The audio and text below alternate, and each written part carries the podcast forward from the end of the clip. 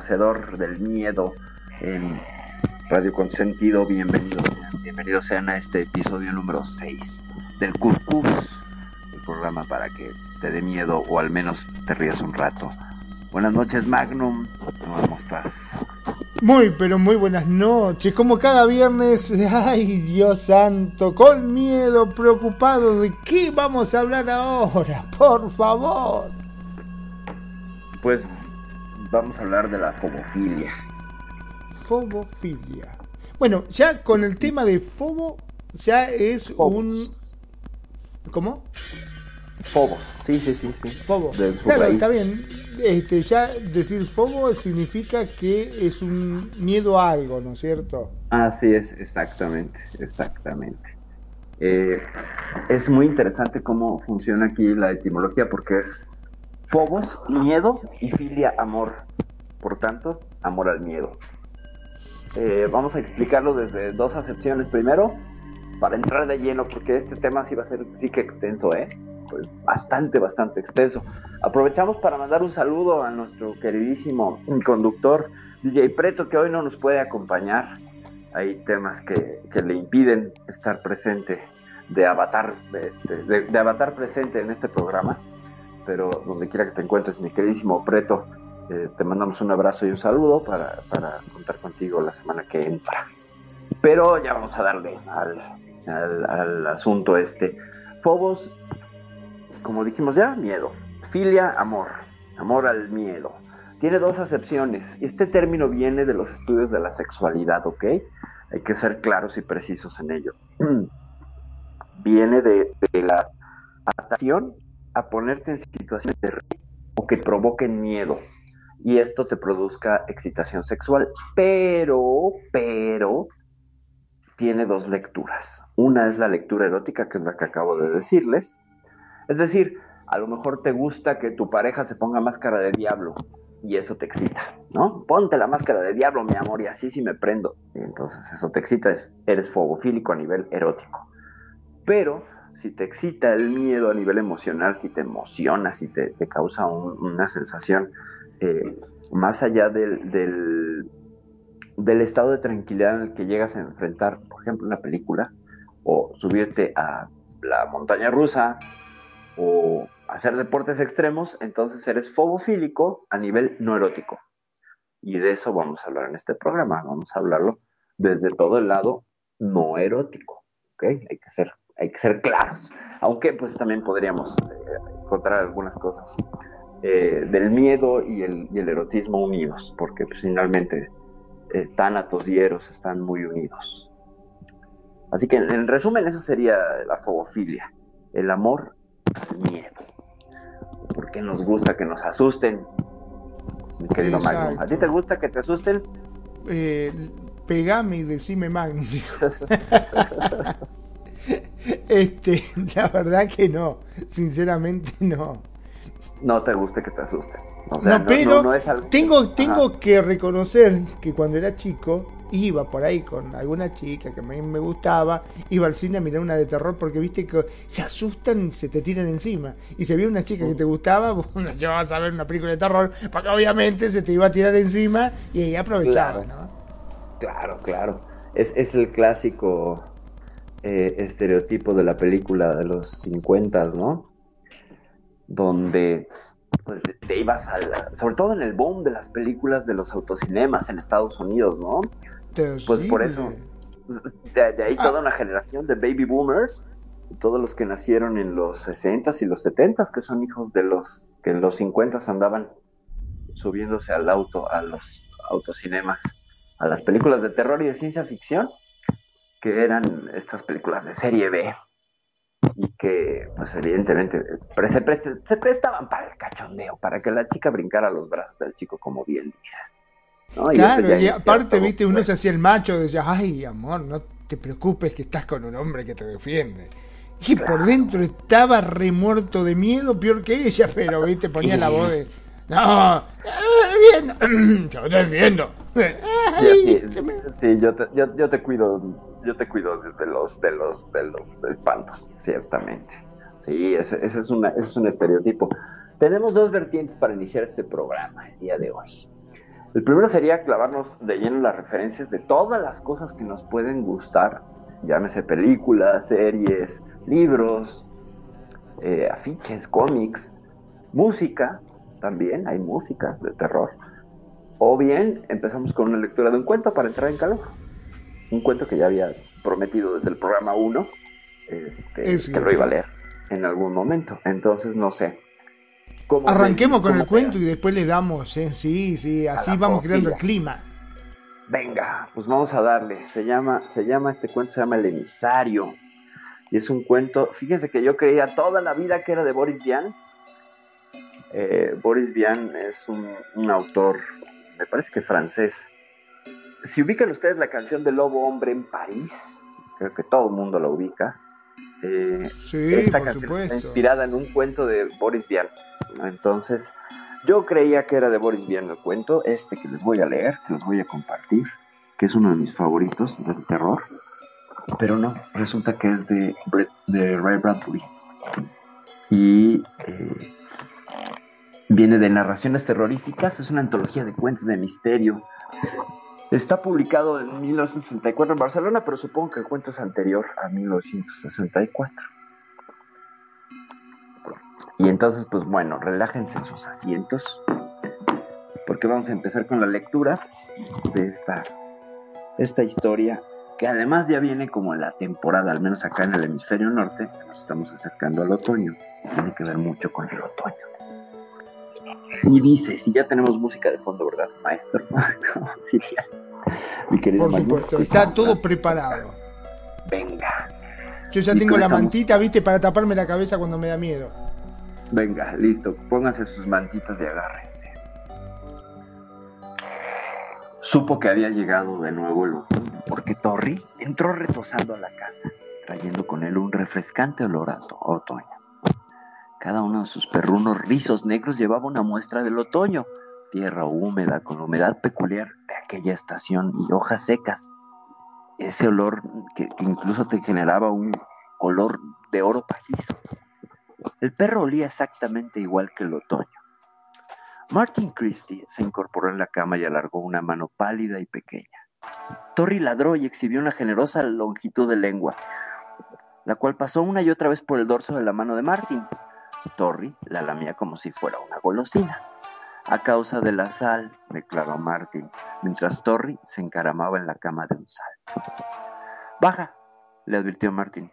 A mamá no le gusta que te subas a la cama. Torri aplastó las orejas. Bueno, condescendió Martin, pero solo un momento, ¿ok? Torri calentó el delgado cuerpo de Martin con su calor perruno. Martin aspiró intensamente el olor que se desprendía del perro un olor a tierra húmeda y a hojas secas. No le importaba que mamá gruñera. Después de todo, Torri era un recién nacido, recién salido de las entrañas del otoño. ¿Qué has visto por ahí, Torri? Cuéntamelo. Tendido allí, Torri se lo contaría. Tendido allí, Martín sabría qué aspecto tenía el otoño, como antes, cuando la enfermedad no lo había postrado en la cama. Ahora su único contacto con el otoño era el perro, con su olor a tierra húmeda y a hojas secas su color de oro pajizo. ¿Dónde has estado, Torri? Pero Torri no tenía que contárselo. Martín lo sabía. Había trepado desde lo alto de una colina por un sendero tapizado de hojas secas para ladrar desde allí su canino leite. Había vagabundeado por la ciudad pisando el barro formado por las intensas lluvias. Allí había estado Torri. Y los lugares visitados por Torri podían ser visitados después por Martin, porque Torri se los revelaba siempre por el tacto, a través de la humedad, la sequedad o el encrespamiento de su piel. Y, tendido en la cama, con la mano apoyada sobre Torri, Martin conseguía que su mente reconstruyera cada uno de los paseos de Torri a través de los campos, a lo largo de la orilla del río, por los senderos bordeados de tumbas del cementerio, por el bosque. A través de su emisario, Martin podía ahora establecer contacto directo con el otoño. La voz de su madre se acercaba furiosa. Martin empujó al perro. Bájate, bájate. Torri desapareció bajo la cama en el mismo instante en que se abría la puerta de la habitación y aparecía mamá echando chispas por sus ojos azules. Llevaba una bandeja de ensalada y jugos de fruta. ¿Está Torri aquí? preguntó. Al oír pronunciar su nombre, Torri golpeó alegremente el suelo con la cola. Mamá dejó la bandeja sobre la mesilla de noche con aire impaciente. Ese perro es una calamidad. Siempre está metiendo las narices por todas partes y cavando agujeros. Esta mañana ha estado en el jardín de la señorita Tarkins y ha excavado un agujero enorme. La señorita Tarkins está furiosa. Oh, Martín contuvo la respiración. Debajo de la cama no se produjo el menor movimiento. Torri sabía cuándo tenía que mantenerse quieto, muy quieto. Y no es la primera vez, dijo mamá. El día de hoy es el tercer agujero que acaba esta semana. Tal vez esté buscando algo, mamá. No, lo que pasa es que está buscando que me dé un disgusto. Es un chismoso incorregible. Siempre está metiendo las narices donde no le importa. Dichosa curiosidad de tu perro. Hubo un tímido pichicato de cola debajo de la cama. Mamá no pudo evitar una sonrisa. Bueno, concluyó. Si no deja de cavar agujeros en los patios, tendré que atarlo y no dejarlo salir más. Martín abrió la boca de par en par. No, no, no, mamá. No hagas eso. Si lo hicieras, yo no sabría nada. Él me lo cuenta todo. La voz de mamá se hablando. ¿Te lo cuenta todo? ¿De verdad, hijo mío? Desde luego. Sale por ahí cuando regresa me cuenta todo lo que ocurre. Mm, me alegro que te cuente todo. Me alegro que tengas a Torre permanecieron unos instantes en silencio, pensando en lo que hubiera sido el año que acababa de transcurrir sin Torre. Dentro de dos meses, pensó Martin, podría abandonar el lecho, según decía el médico, y salir de nuevo a la calle. Sal, Torri. Murmurando palabras cariñosas, Marty ató la nota al collar del perro. Era un cartoncito cuadrado con unas letras dibujadas en negro. Me llamo Torri. ¿Quiere hacerle una visita a mi dueño, que está enfermo? Sígame, por favor. La cosa daba resultado porque Torri paseaba aquel cartoncito por todo el mundo exterior todos los días. ¿Lo dejará salir, mamá? Sí, si se porta bien y no cava más agujeros. No lo harás más, ¿verdad, Torri? El perro ladró. El perro se alejó de la casa en busca de visitantes. El día anterior había traído a la señorita Holloway de la avenida Elm con un libro de cuentos como regalo. El día antes, Torri se había sentado sobre sus patas traseras delante del señor Jacob, el joyero, mirándolo fijamente. El señor Jacob, intrigado, se había inclinado a leer el mensaje y se había apresurado a hacerle una corta visita a Martin. Ahora Martin oyó al perro regresando a través de la, humeante tarde, ladrando, corriendo, ladrando de nuevo. Detrás del perro unos pasos ligeros. Alguien tocó el timbre de la puerta, suavemente. Mamá respondió a la llamada. Unas voces en el piso de abajo hablaron. Torri corrió arriba. Se encaramó al lecho de un salto. Martin se inclinó hacia adelante, excitado, con los ojos brillantes, para ver quién subía a visitarle esta vez. Quizás la señorita Palmborg, o el señor Ellis, o la señorita Gendris, o... El visitante subía la escalera hablando con mamá. Era una voz juvenil, alegre. Se abrió la puerta.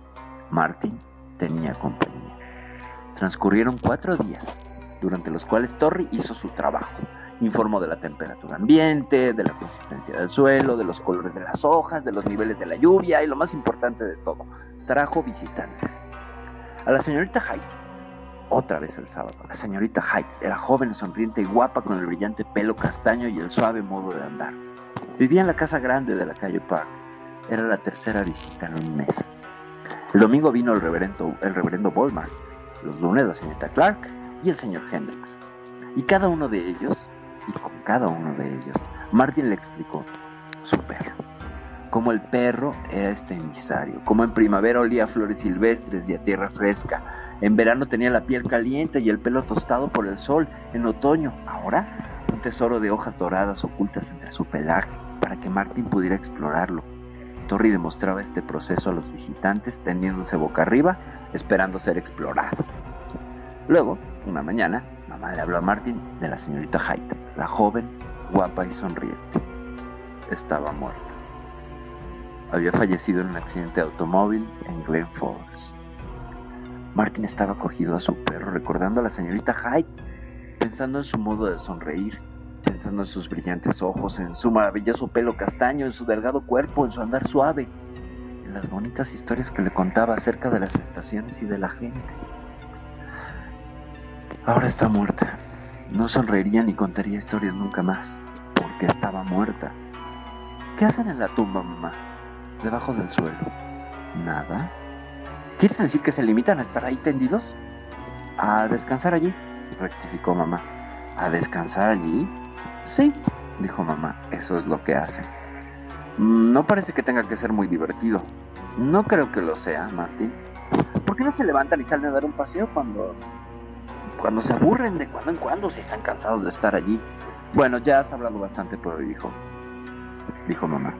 Solo quiero saberlo, pues ahora ya lo sabes. Ay, a veces creo que Dios es un tonto. Martín. Pero Martín estaba lanzado. ¿No crees que podría tratar mejor a la gente y no obligarla a permanecer allí tendida sin moverse? ¿No crees que podría encontrar un sistema mejor? Cuando yo le digo a Torri que se haga el muerto, lo hace durante un rato, pero cuando se cansa mueve la cola y parpadea. Y le dejo que se levante y salte a mi cama. Apuesto que lo que quieras a que esas personas que están en la tumba les gustaría hacer lo mismo. ¿Verdad, Torri? Perro ladrón. Basta, dijo mamá en tono firme. No me gusta que hables de esas cosas. El otoño continuó. Torri corrió a través de los bosques a lo largo de la orilla del río por el cementerio, como era su costumbre, y arriba y abajo de la ciudad sin olvidar absolutamente nada, ningún rincón de la ciudad. A mediados de octubre, Torri empezó a obrar de un modo muy raro. Al parecer no, no podía ya encontrar a nadie que viniera a visitar a Martin. Nadie parecía prestar atención a su cartoncito. Pasó siete días seguidos sin traer a ningún visitante. Martin estaba profundamente desilusionado por ello. Mamá se lo explicó. Todo el mundo está ocupado, hijo, la guerra y todo eso. La gente tiene otras preocupaciones que andar leyendo los cartoncitos de un perro que lleva colgados al cuello, por favor. Sí, dijo Martin. Debe ser eso. Pero la cosa era algo más complicada. Torri tenía un extraño brillo en los ojos como si en realidad no buscara a nadie, o no le importara, o, o algo. Algo que Martin no conseguía, imaginar, algo que Martin no conseguía descifrar. Tal vez Torri estaba enfermo. Bueno, al diablo con los visitantes, mientras tuviera a todo iba bien. Y entonces, un día, un día de otoño, Torri salió de la casa y no regresó. Martin esperó tranquilamente al principio, luego nerviosamente, luego ansiosamente. A la hora de cenar oyó que papá y mamá llamaban a Torri. No ocurrió nada, fue inútil. No hubo ningún sonido de patas a lo largo del sendero que conducía a la casa, ningún ladrido desgarró el frío aire nocturno, nada. Torri se había marchado. Torri no iba a regresar a casa, nunca. Unas hojas cayeron más allá de la ventana. Martin hundió el rostro en la almohada, sintiendo un agudo dolor en el pecho. El mundo estaba muerto. Ya no había otoño porque ya no había ninguna piel que lo trajera a la casa. No había invierno porque no había unas patas humedecidas de nieve. No habría más estaciones, no habría más tiempo. El emisario se había perdido entre el tráfago de la civilización, probablemente aplastado por algún automóvil o envenenado robado y no habría más tiempo. Martin empezó a sollozar. No tendría ya más contacto con el mundo, el mundo estaba muerto. Martin enteró que había llegado la fiesta de todos los santos por los tumultos callejeros. Pasó los tres primeros días de noviembre tumbado en la cama, mirando al techo, contemplando en él las alternativas de luz y de oscuridad. Los días se habían hecho más cortos, más oscuros, lo sabía por la ventana. Los árboles estaban desnudos. El viento de otoño cambió su ritmo y su temperatura, pero solo era un espectáculo en la parte exterior de su ventana. Nada más. ¿Martín? Leía libros acerca de las estaciones y de la gente de aquel mundo que ahora ya no existía. Escuchaba todos los días, pero no oía los sonidos que deseaba oír. Llegó un viernes por la noche. Sus padres iban a ir al teatro. La señorita Tarkins, la vecina de la casa contigua, se quedaría un rato hasta que Martin cayera dormido y luego se marcharía a su casa. Mamá y papá entraron a darle las buenas noches y salieron al encuentro del otoño. Martin oyó el sonido de sus pasos en la calle. La señorita Tarkin se quedó un rato. Cuando Martin dijo que estaba cansado, apagó todas las luces y se marchó a su casa. A continuación, silencio. Martin permaneció tendido en la cama, contemplando las estrellas que se movían lentamente a través del cielo. Era una noche clara, iluminada por la luz de la luna, una noche para vagabundear con Torri a través de la ciudad, a través del dormido camposanto, a lo largo de la orilla del río, cazando fantasmales sueños infantiles. Solo el viento era amistoso. Las estrellas no ladraban, los árboles no se sentaban sobre sus patas traseras con expresión suplicante. Solo el viento agitaba su cola contra la casa de cuando en cuando. Eran más de las nueve de la noche. Si Torre regresara ahora a casa, trayendo con él algo del mundo exterior, un cardo, empapado en escarcha, el viento en sus orejas, y Torre regresara. Y entonces, en alguna parte se produjo un sonido. Martin se incorporó de la cama temblando. La luz de las estrellas se reflejó en sus pequeños ojos. Tendió el oído, escuchando. El sonido se repitió. Era tan leve como la punta de una aguja moviéndose a través del aire a millas y millas de distancia. Era el fantástico eco de un perro, ladrando. Era el sonido de un perro acercándose a través de campos y arroyos, el sonido de un perro corriendo, lanzando su aliento al rostro de la noche, el sonido de un perro dando vueltas y corriendo. Se acercaba y se acercaba, crecía y disminuía, avanzaba y retrocedía, como si alguien lo llevara cogido de una cadena, como si el perro estuviera corriendo y alguien le silbara desde atrás y el perro retrocediera dando la vuelta y echara a correr de nuevo hacia la casa. Martín sintió que la habitación giraba a su alrededor y la cama tembló con su cuerpo. Los muelles, los resortes se quejaron con sus vocecitas metálicas. El débil ladrido siguió avanzando, creciendo más y más. Torri, ven a casa, Torri, ven a casa, Torri, muchacho. Torri, Torri, ¿dónde has estado, Torri? Otros cinco minutos, cada vez más cerca. Y Martin, pronunciando el nombre del perro una y otra vez. Perro malo, perro malvado, marcharse de casa y dejarme solo tantos días. Perro malo, perro bueno. Ven a casa, Torri. Ven a casa y cuéntamelo todo. Las lágrimas cayeron y se disolvieron sobre el edredón. Más cerca ahora, muy cerca, en la misma calle ladrando Torri. Martin oyó su respiración, el sonido de las patas del perro en el montón de hojas secas en el sendero que conducía a la casa. Sí, y ahora junto a la casa misma, ladrando, ladrando, ladrando, Torri, ladrando junto a la puerta. Martin se estremeció. ¿Bajaría a abrir al perro o debía esperar a que papá y mamá regresaran a casa? Esperar, sí, tenía que esperar, pero sería insoportable si mientras esperaba el perro volvía a marcharse. No, bajaría a abrir y su querido perro saltaría sus brazos otra vez. Torri había empezado a escurrirse en la cama cuando escuchó otro sonido, la puerta que se abría. ¿Alguien? Había sido lo bastante amable como para abrirle la puerta a Torri. Torri había traído un visitante, desde luego, el señor Buchanan o el señor Jacobs o quizás la señorita Tarkins. La puerta se abrió y se cerró. Torri corrió escaleras arriba, entró en la habitación y se encaramó al lecho de un salto. Torri, ¿dónde has estado? ¿Qué has hecho toda esta semana? Martín reía y lloraba al mismo tiempo. Se abrazó al perro y entonces dejó de reír y dejó de llorar repentinamente. Se quedó mirando a Torri con ojos asombrados. El olor que había traído Torri era distinto. Era un olor a tierra, a tierra muerta, a tierra que olía a putrefacción a tumbo. De las patas de Torri se desprendieron pegotes de tierra putrefacta y algo más. Un pequeño trozo blanquecino de piel. Sí, lo era. Era piel. ¿Qué clase de mensaje le traía a? ¿Qué significaba aquel mensaje? La tierra era, era la espantosa tierra del cementerio. Torri era un perro malo, siempre cavando donde no debía. Torri era un perro bueno siempre haciendo amigos con la misma facilidad. Torri era un perro bueno, todo el mundo simpatizaba con él. Y Torri traía a la gente a la casa.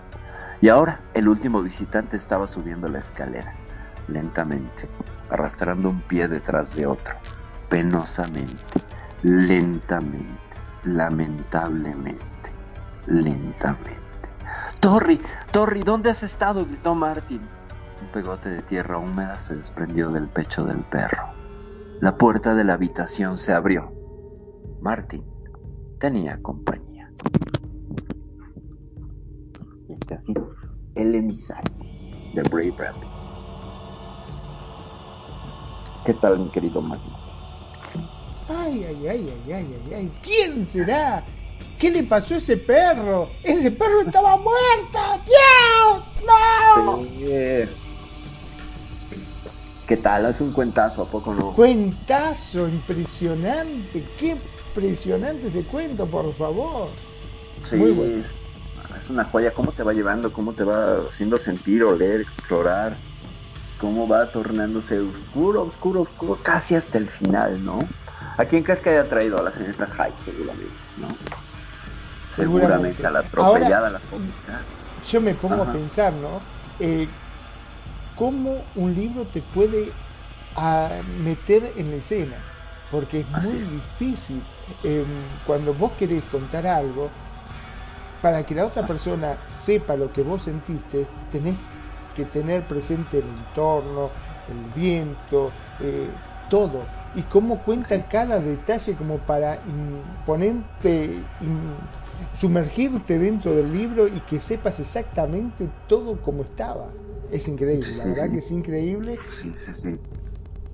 Eh, esas cosas que ponen los autores, cómo, cómo hacen que, te enganches, ¿no? Que empieces a leer y cada vez quieras seguir leyendo más y más y más y más y no dejar de leer.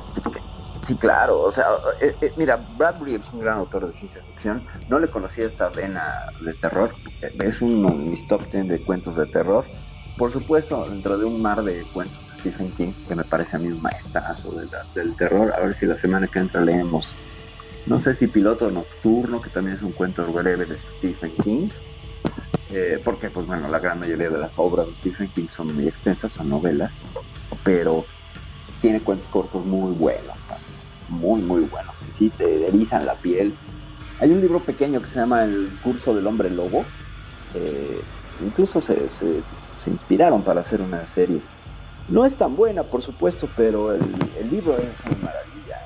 El curso del hombre lobo es una maravilla de Stephen King. Y, aquí pues vamos a ahondar en este asunto de la, cómo nos gusta, cómo de verdad hay, hay un placer malsano el disfrutar del terror y del suspenso, ¿no? Que va creando toda la narrativa hasta que finalmente tiene una resolución eh, impactante y que tiene las palabras precisas para hacerte sentir cuscús. Ahora sí que para hacerte sentir cuscús. Porque ¿quién va subiendo, no? Y luego el niño está solo. ¿Y qué le va a hacer? Y entonces lo que te da miedo es lo que no pasa, lo que imagina. Todo lo que, lo que lo que le puede suceder a este chico que está además postrado en cama. Pa' colmo, no tiene para dónde correr. ¿Qué van a encontrar los papás a su regreso? ¿No? Increíble, ¿eh? la verdad que sí, increíble. ¿Qué van a encontrar? Este, vos fijate que hay algo más poderoso que cualquier cosa de terror que vos puedas ver, y es tu imaginación. Porque claro. cuando a vos te dejan a la imaginación algo, uno siempre piensa algo, wow, terrible. Y lo que pienso yo seguramente va a ser totalmente distinto a lo que vos pienses. Claro. Es como que cada uno le da el final que uno quiere, ¿no? O que uno le parece. Claro. Es que finalmente, pues, eh, como lo habíamos dicho, ¿no? Eh, el, el, miedo es eh, algo que se va a generar en tu mente y es algo abstracto, completamente, completamente. Entonces la mente se va a encargar de generar ese abstracto de lo que no ves, de lo que puede ser, de lo que sucede. Entonces, vaya, y finalmente la raíz del miedo es esa, la imaginación, ¿no? Lo que, lo que estamos imaginando que nos puede pasar, que es lo que lo hace terrible, lo que lo hace ominoso, lo que hace que te persiga, lo que hace que, que, que, que, que pesadillas es, justamente ese factor que se aprovechan, pues bueno, infinidad de series, de películas, de, cuentos, de, historias. O sea, finalmente es tan buena la narrativa de Bradbury que se logra crear imágenes mentales muy precisas, ¿no? O sea, ves a Torri, ves el cuarto, ves al chico, eh, ubicas cómo eh, incluso está hasta alfombrada la escalera, ¿no? Y cómo esos pasos del final que se vienen arrastrando, ¿no? Esto, lo remitimos en el programa número uno porque hablábamos de cementerio de mascotas, ¿te acuerdas? Exactamente, sí, sí. Eh, pues me remitió completamente a esto. Me parece que este es un, cuento que mezcla el asunto de la mascota y el terror, que súper bien lo maneja Stephen King. Cementerio de mascotas y, en otras como Cuyo, por ejemplo, terror al, perro este rabioso, en realidad más que endemoniado, estaba rabioso. Eh, y cómo lo cotidiano se vuelve, se vuelve amenazante. Entonces creo que tanto en este cuento de Bradbury como en la obra general de, de Stephen King, lo cotidiano es lo que te amenaza y es lo que está ahí a la vuelta. O sea, tú volteas y familiares que están relacionados a sucesos cruentos y terribles y eso es la potencialidad de los objetos lo que hace que digas, ah, qué cosa tan terrible. Eh, los globos del payaso de It, ¿no? Eh, cómo, cómo logra torcer algo que es la fiesta y crea toda la, la creo que es un loro, colurofilia o un lorofilia, una cosa así, el miedo a los payasos. Ahorita les doy el dato. Bueno, pero te digo, sinceramente, yo de la mayoría de chicos que conozco, casi todos le tienen miedo a los payasos. Se supone que el payaso es, el que los alegre, pero yo he visto mucho que aparece el payaso y los pibes lloran, rajan para todos lados, no les gusta. Es una cosa como que los asusta mucho. Coulrofobia se llama el miedo a los payasos. Pero es que bueno, pues vamos a partir del asunto de entretención hacia el, hacia el, hacia el terror, ¿no? Finalmente, ¿qué es el, maquillaje del payaso sino una máscara? O sea, el que está ahí detrás, el que está ahí detrás, está enmascarado por el maquillaje. ¿no? Entonces, eh, cuando se supone que tiene que divertir, porque la figura del clown lo que hace en su maquillaje es exagerar rasgos del ser humano y caricaturizarlos. Por eso usan estos zapatos gigantescos, ¿no? Que son la nariz roja, que supone que está ebrio, que supone que el personaje es, un loco, un malar, malad, eh, un, un personaje que sale de lo cotidiano y que viene a ser disruptivo para llamar la atención y generar un chiste, esto dentro de toda la teoría del clown que por ahí llegué a escuchar alguna vez que, que, hice teatro. El, tema es que de pronto toda esta parafernalia eh, también es muy creepy, ¿no? También tiene esta lectura de terror porque es alguien que se está escondiendo y que además la inocencia tiene la potencialidad de ser totalmente perversa. Y creo que de ahí es que mucho aporta. Aportan dos líneas, eh, una cultural y la otra literaria, como Stephen King en It, creando la figura esta del payaso Pennywise, que en realidad no es un payaso, sino una entidad interdimensional, pero bueno, toma la forma de un payaso para asustar a los niños. Y la figura de John Wayne Gacy, este asesino serial, ¿no? El que se vestía de payaso. Vaya, no es que matara vestido de payaso, pero un tiempo de su vida se vestía de payaso y alegraba fiestas infantiles. Y lo que lo hace terriblemente cruento y lo que lo hace terriblemente perverso es que ese hombre en esa época estaba asesinando a adolescentes. no, es que se vistiera de payaso, insisto, pero estaba activo como serial cuando iba a amenizar fiestas infantiles en las cuales no cobraba, eh, ojo, no cobraba John Wayne. Y bueno, eh, después vendía sus cuadros, sus autorretratos de Pogo el payaso. Terrible, la verdad que. Te lo juro, ¿no? Además era mal pintor y la gente, le, él los vendía desde la cárcel, ¿eh? Ya, ya cuando estaba en la cárcel antes de ser ejecutado. Eh, pues Pero viste que a la gente le gusta ese morbo. Yo nunca he entendido porque el morbo le encanta a la gente. Van a hacer esos turismos que bueno, hablamos la vez pasada, ¿no? El turismo negro, que se llaman, una cosa así, este, que se meten en, esos lugares donde había asesinos, eh, y hay gente que compra cuchillo ensangrentado, cosas así.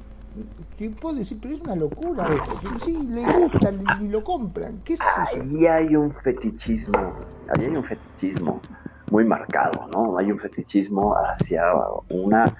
Eh, ¿cómo podemos decir? Pues, pues sí, para Fernalia, para toda esta memorabilia, esa es la palabra. eh, de los asesinos seriales, ¿no? Sí, por supuesto, hay toda una, toda una serie de, objetos que se vuelven fetiches para los coleccionistas de, estos temas. Lo interesante es que también la hay en todos los temas de terror, ¿no?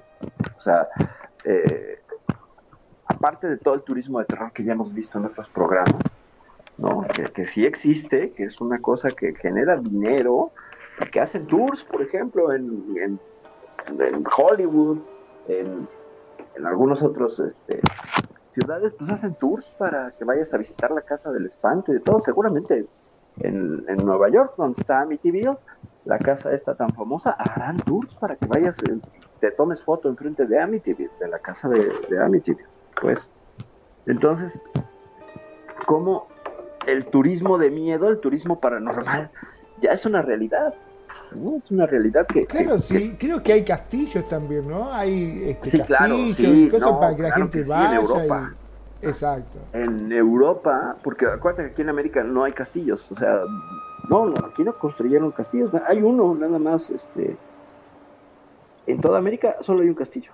Entonces, eh, si te fijas, en Europa, por supuesto, hay una tradición pues ya podremos decir que milenaria, o al menos sí centenaria, de, castillos que supuestamente están, están embrujados, ¿no? Y empezando por el castillo más, yo creo que más famoso de todos, el de Vlad Tepes en, la mismísima Transilvania, ¿no? Allá en los Cárpatos. Eh, pues ya con toda esa tradición, ¿qué más quieres, no? Imagínate ir a visitar el castillo del mismísimo conde Drácula que no era vampiro, ¿verdad? Pero pues este Vlad Tepes, este personaje eh, rumano, que era un príncipe rumano, eh, y que tenía el gusto de empalar a sus enemigos, por eso ahora habla del empalador, y que le, le generó ser un personaje pues, icónico dentro de la historia del terror por este apellido Dracul, que significa Ahora te demonio. sinceramente, ¿no? Perdón, pero yo prefiero que me chupe la sangre y no que me empalen, ¿eh? Sí, no, bueno, definitivamente, ¿no? Porque la muerte por empalamiento es horrible porque ni siquiera mueres en ese momento. O sea, te vas eh, clavando en una estaca vía rectal por tu propio peso y el sufrimiento es espantoso. Además, a algunos les salía la estaca por el ombligo, ¿no? O sea, si se desviaba tantito, si pataleaban mucho. Pero a algunos otros, pues les llegaba a salir por la garganta o llegaba a topar en la bóveda craneana y ya no, ya no bajaba más. Pero pues bueno, imagínate la perforación de los órganos durante este proceso. vaya que con los instrumentos de tortura y pena capital, el ser humano ha hecho carrera. Venga. No, no, yo imagino que es terrible todo esto, solamente el, pensar en una muerte así tan horrible. ¿Cómo podés hacer? Por favor. ¿Dónde quedó la humanidad? Porque yo puedo entender de que vos estás en una guerra y que tenés que matar al enemigo, fantástico. Pero de esa forma, dejate de joder, ¿dónde está la humanidad? Y espérate, porque ni siquiera eran enemigos que vencieran en el campo de batalla, o sea, los, los hacían prisioneros. Los hacía prisioneros este hombre. O sea, el combate era una especie de guerra florida, pues. y los mataba primero de hambre. Los, o sea, los, los te capturaban, te dejaban 3, 4 días sin comer para que pues, tus fuerzas se redujeran y no pusieras tanta resistencia. Y después, después, eh, en la noche, empezaba el proceso, por ahí de las 6, 7 de la noche, el proceso de empalamiento, mientras, eh, pues, junto a cada cuerpo había una antorcha y se paseaba este hombre con sus, personajes de la corte y donde había más, dicen que se sentaba a cenar, mientras nosotros pegaban alarido de dolor. Esa y otras, eh, instrumentos de tortura espantosos. Por allá también había un, un buey de metal donde metían a la gente y la cosían por dentro. Fíjate nada más. Y los gritos, el buey, este buey de, de bronce tenía un un sistema, entonces cuando tú gritabas adentro que te estabas cocinando, tenía unas como cornetas que salían por la boca del animal y entonces emitía un sonido parecido a un, a un mugido. Y todos se morían de la risa y se divertían mientras el otro estaba siendo cocinado ahí adentro. ¿Sabías esa? ¡Wow! ¡Qué terrible! Sí, no, no, no, no, no. Y hay unas cosas. Bueno, el, el águila, el águila de sangre, no sé si te la sabes.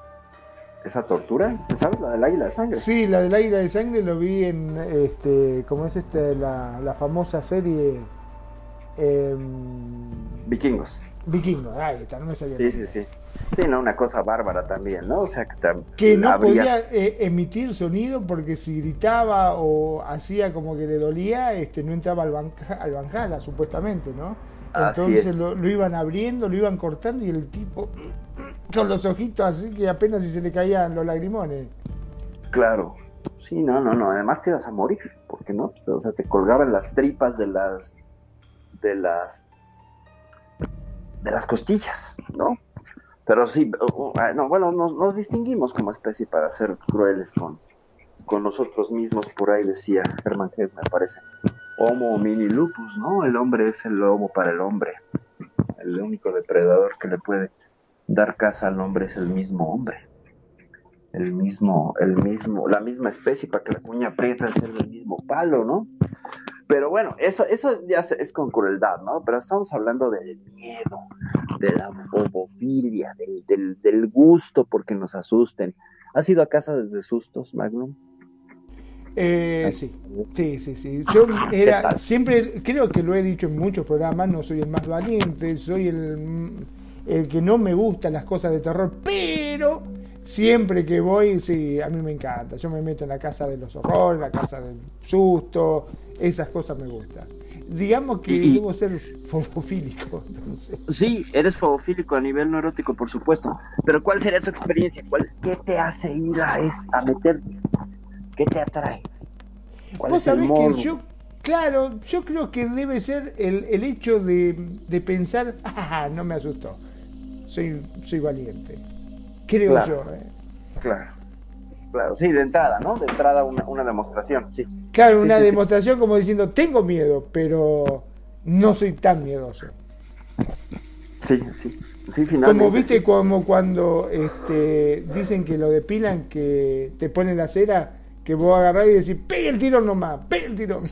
sí, a lo no, macho. no saben lo que es eso, no, eso, eso, pero eso ya son cosas que tienen que ver con el masoquismo, yo creo, porque sí son sumamente fuertes, ¿no? Ahí sí ya, ahí sí ya son otros niveles. Ya cuando es el dolor, pues ya está, ya estamos pasando a otro, a otro nivel. La mera experiencia del, miedo, ¿no? Del que te genere el miedo. ¿Por qué nos metemos a la casa de los sustos? Porque bueno, si es esas de feria, de feria, pues así itinerante, ¿no? Que supongo que en todos lados de América las habrá.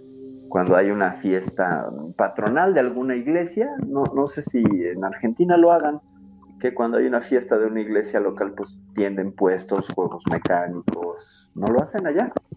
No, no, no, por acá no, por lo general no. O entonces hay sitios especiales de, de juegos mecánicos y divertimientos que tendrán sus casas del miedo, de los sustos. Bueno, te tengo que confesar algo. Realmente hay algo que siempre lo he dicho de chico. A mí, aunque te parezca mentira, la las iglesias me dan miedo.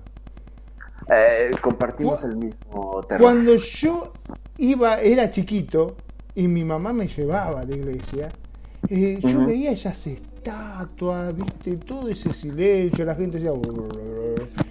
Me daba miedo, realmente me daba Claro. miedo. Yo miraba las estatuas esas y me decía, andá, fíjate eso, y, y vos le veías las caras, viste, y qué sé yo, era como que no te daba mucho. Oh, oh, Vamos a empezar, vamos a empezar ah, nada más así, con todo respeto. La figura máxima del catolicismo es un hombre eh, Crucificado. torturado, sangrando, este, con una herida. Y luego hay imágenes de él muerto, ¿no? De un muerto en los brazos de su madre. Y, y los santos tienen unas caras de, de, de, de, de poco, este, De sufrimiento. De, sufrimiento, de miradas. Entonces, al- al- al- comparto contigo el miedo por las iglesias, solo que el mío tenía que ver con la altura de la iglesia. Yo tenía un pánico a los lugares que eran extremadamente altos, porque sentía que me succionaban hacia arriba y luego me iban a dejar caer.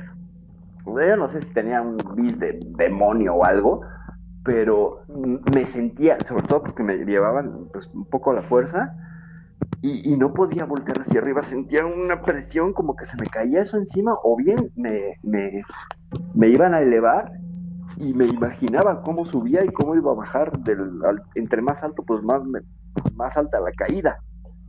Hasta que mi madre entendió y me dejaba fuera de las iglesias. Me dejaba encargado con alguien no encargada. Entonces eh, no tuve tanta experiencia de ver a los santos y eso ya después cuando empecé a trabajar ese miedo eh, ya un poco más grande que te voy a decir por ahí de los 22 23 pero todo ese tiempo, pues no, la verdad es que no me acercaba ya a las iglesias, tenía una excusa para decir, no, pues no, no profeso su religión porque su templo me da miedo, ni las que tenían baja altura, todas me imponían en ese sentido. Pero sí, ya después ves a los santos y dices, no, hombre, hay algunos que de veras que sí parecen del terror.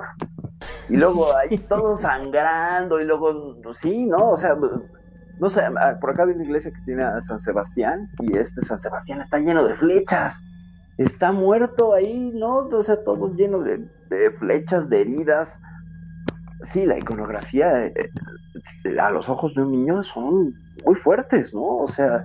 Exacto, porque mi mamá me lo contaba como que era algo lindo ¿Entendés? Y yo me llenaba de expectativas, yo era chiquito, me acuerdo, y me llevaba y, tenía toda la ilusión, vamos a ir a la iglesia, vamos a ir a la iglesia, ay, qué lindo, qué alegría, vamos a ir a la iglesia. Y cuando entraba te encontraba con una persona crucificada, toda ensangrentada, caras que te miraban en un lugar alto, enorme.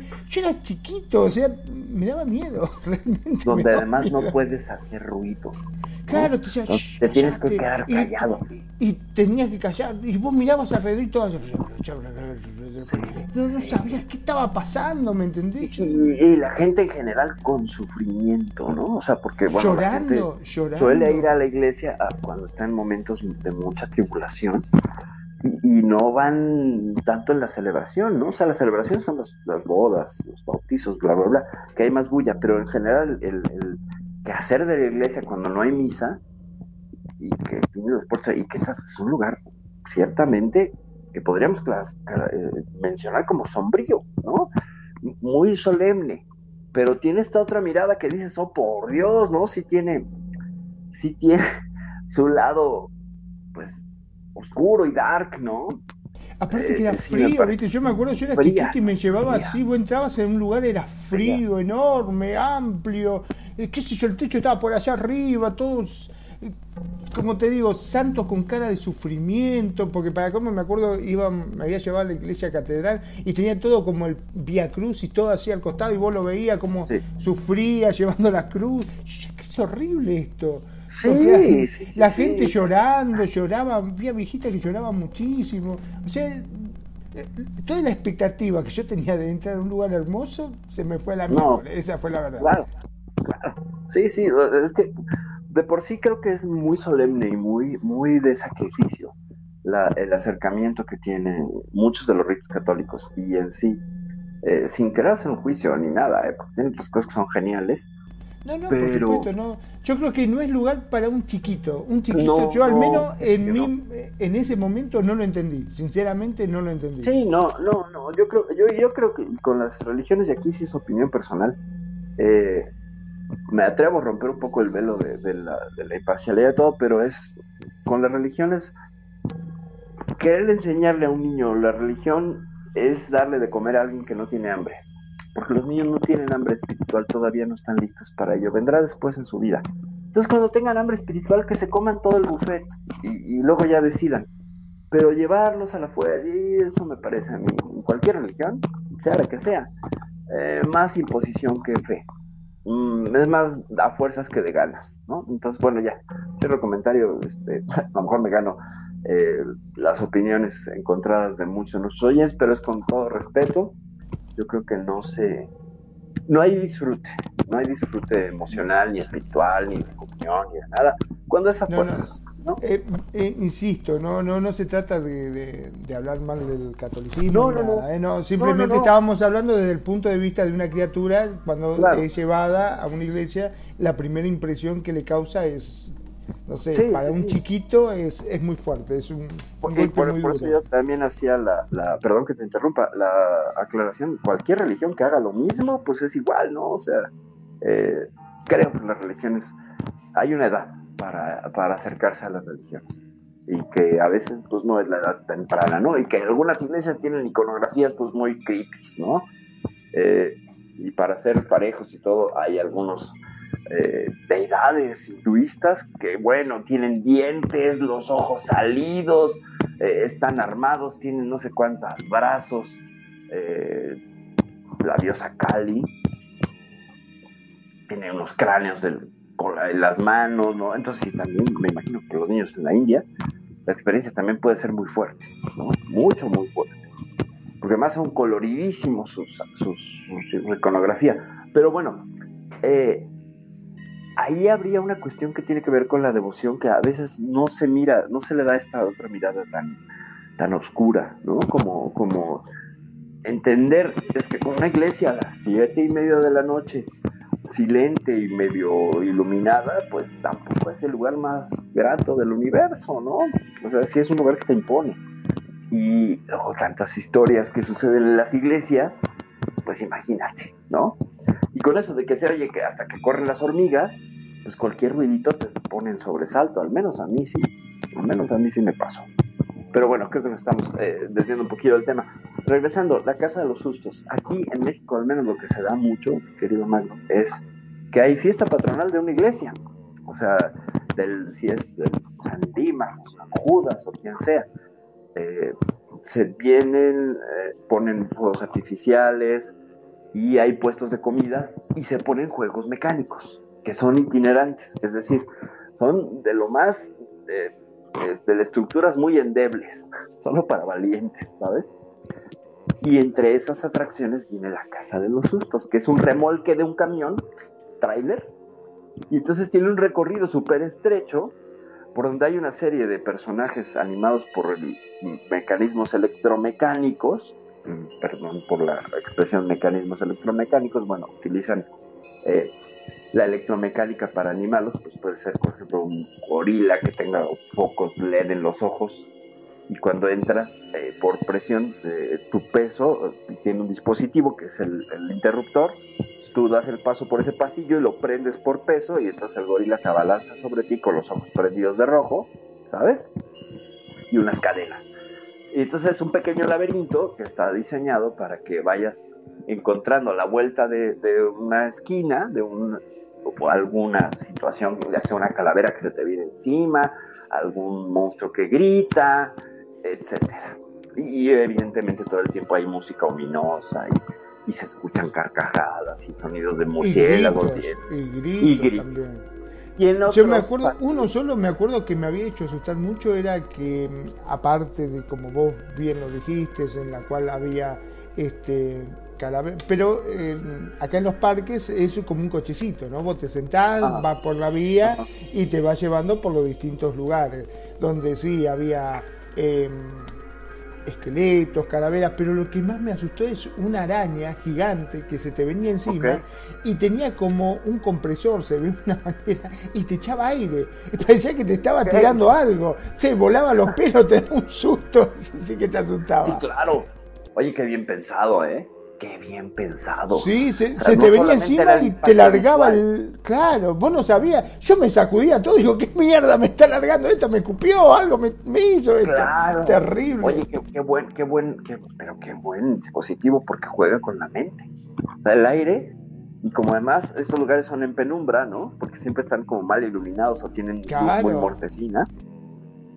Eh, tú sentías que, estabas lleno de una baba o de algo, ¿no? Entonces era entre el susto y el enojo y el incomodidad. Sí, porque tenía, tenía como una, como, o sea, como las telas que le colgaban a tela de araña que te rozaban, pero aparte sentías el chiflete del, del compresor ese que te largaba, que, te daba fuerte en la cara y vos no sabías si te había escupido, si te largó algo, qué sé yo. Te puedo asegurar que salíamos todos agarrándonos de todos lados porque no sabía qué pasaba qué bien pensado, de verdad que ahora sí que yo, no, yo no tengo una experiencia así, pero lo más eran cosas que se te venían encima y que a veces sí te sorprendían porque luego salían del piso. O sea, después de dos o tres que ya sabías, ah, bueno, se te viene, el, ahorita que de vuelta en esta esquina, algo se me va a caer, no, te salías del piso. Y a veces del piso lo que te salía era una trampilla y era una persona disfrazada que abría la trampilla y te gritaba directamente de voz en pecho y entonces se daban situaciones muy jocosas. Porque el miedo, o sea, yo no quisiera trabajar de eso, porque te puedo contar una experiencia con un amigo mío que iba delante de mí, con estos que salen de la trampilla, pues del susto lo agarró a patadas. Bueno, te cuento, yo sí trabajé de eso, aunque parezca mentira. Mira vos, yo que soy un tipo de miedo, sí. yo trabajé acá en, en, Mar del Plata, hubo, este, nada, eh, era, yo tendría 18 años, más o menos, y un amigo que era policía, eh, lo habían contratado para la seguridad y necesitaban gente. Entonces te vino al barrio y dice, chicos, ¿quieren participar? Que se bueno, vamos, a ver, fuimos casi todos. Entonces eran gente que venía de Estados Unidos eh, y habían puesto un negocio muy lindo acá en el Torreón del Monje, que es un lugar muy, muy reconocido en Mar del Plata, y había sacado la famosa cueva del terror. Y la cueva del terror era como un laberinto, así tal cual, pero lo tenías que hacer caminando y no eran muñecos, eran todos actores. Todos actores. Eh, vos entrabas, eh, te o sea, a cada uno lo maquillaba de acuerdo a sus rasgos. Yo, eh, a mí me habían maquillado como monje en la entrada. Yo estaba como un monje, con la capucha, con la entrada así, tenía una llave, una cadena, que tenía que evitar que la gente volviera corriendo para atrás. Entonces con la cadena empezaban los cadenazos y la gente corría para todos lados. Porque, ¿qué pasaba? Cuando vos entrabas tenías un reflector que te cegaba, básicamente no te dejaba ver. Entonces vos entrabas medio tanteando y veías y decías, ah, son acostumbrados justamente a estos este, espectáculos que eran todos animatronic, que eran muñecos. Acá no había muñecos. Estaba, por ejemplo, el, la, Drácula con la vampiresa, ¿no? Y estaba este, los dos metidos, ya de entrada vos entrabas y había unos cajones de, difuntos así a los costados amontonados. Entonces, claro, vos no entendías mucho. Y a medida que entrabas, vos veías que se abrían los cajones y pensabas que se sentaba nomás. No, no se sentaba, se sentaba y se te venían encima. Y te agarraban. No, saben, la gente se armaba un despelote, los grupos de gente empezaba a correr. La mitad para adelante y la mitad querían volverse para atrás. Entonces yo con la cadena empezaba a pegar para todos lados, entonces rajaban otra de vuelta corriendo para el otro lado. Fue un desastre. divertido. ¿Te Sí, sí, yo me... ¿sabés cómo se desmayaba la gente? Bueno, no la cantidad de desmayados que teníamos. Porque no se le esperaban. Te lo juro, mujeres y hombres se desmayaban, caían redondos porque había una parte que estaba, por ejemplo, el exorcista, y vos la veías la chica, la chica una mujer muy bonita y que con un desabillé medio transparente que se le veía todo, prácticamente, y estaba el cura ahí teniéndolo, y de golpe vos veías que saltaba y se te venía encima y muchos se desmayaban del miedo. ¡Wow! Era terrible, era terrible porque te agarraban, se te venía encima. El, por ejemplo, el que hacía de Drácula, se te venía el cuello, te abrazaba y te hacía haciendo el cuello, ¿no? ¿Sabes cómo gritaba? Un despelote. Sí. sí.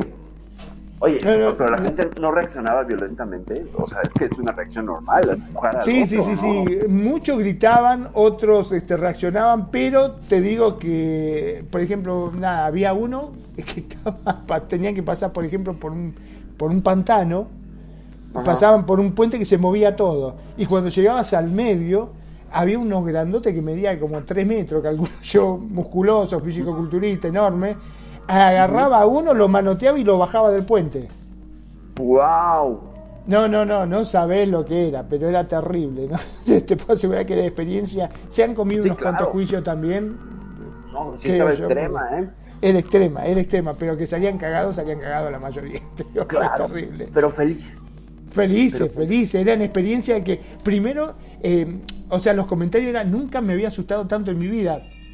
El fin de semana que viene vuelvo te decía, así, tal cual.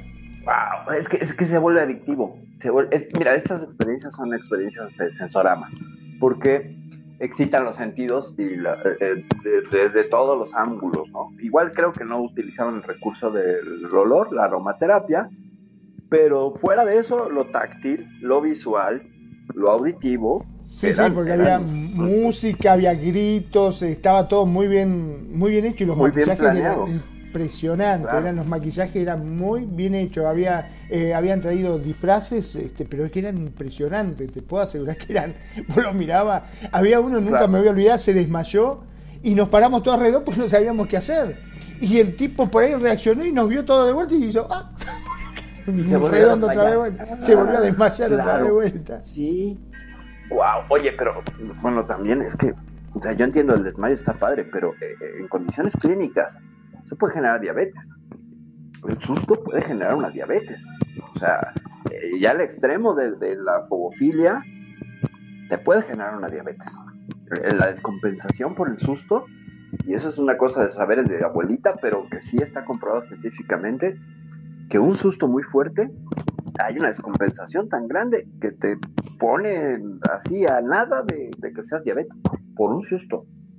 Entonces, eh, yo no sé cuántos de estos personajes que fueron ahí acabaron teniendo la diabólica, digo, con, con Sí, respeto no, y, y saludos para todos los que, los que sobrellevan y sobreviven con esta enfermedad eh, tan fuerte, pero pues imagínate, Hubo un caso de un tipo, Ajá. un tipo llevaba a la fuerza al hijo, porque no quería, decía, papi, no quiero, tengo mucho miedo, tengo mucho miedo, que esto, que lo otro. Claro, la gente tenía que seguir un circuito que parecía enorme, pero en realidad estaba haciendo como ese, ¿no es cierto? Nosotros que estábamos ahí adentro trabajando, sabíamos, agarrábamos cortada y llegábamos de un lado al otro en dos segundos.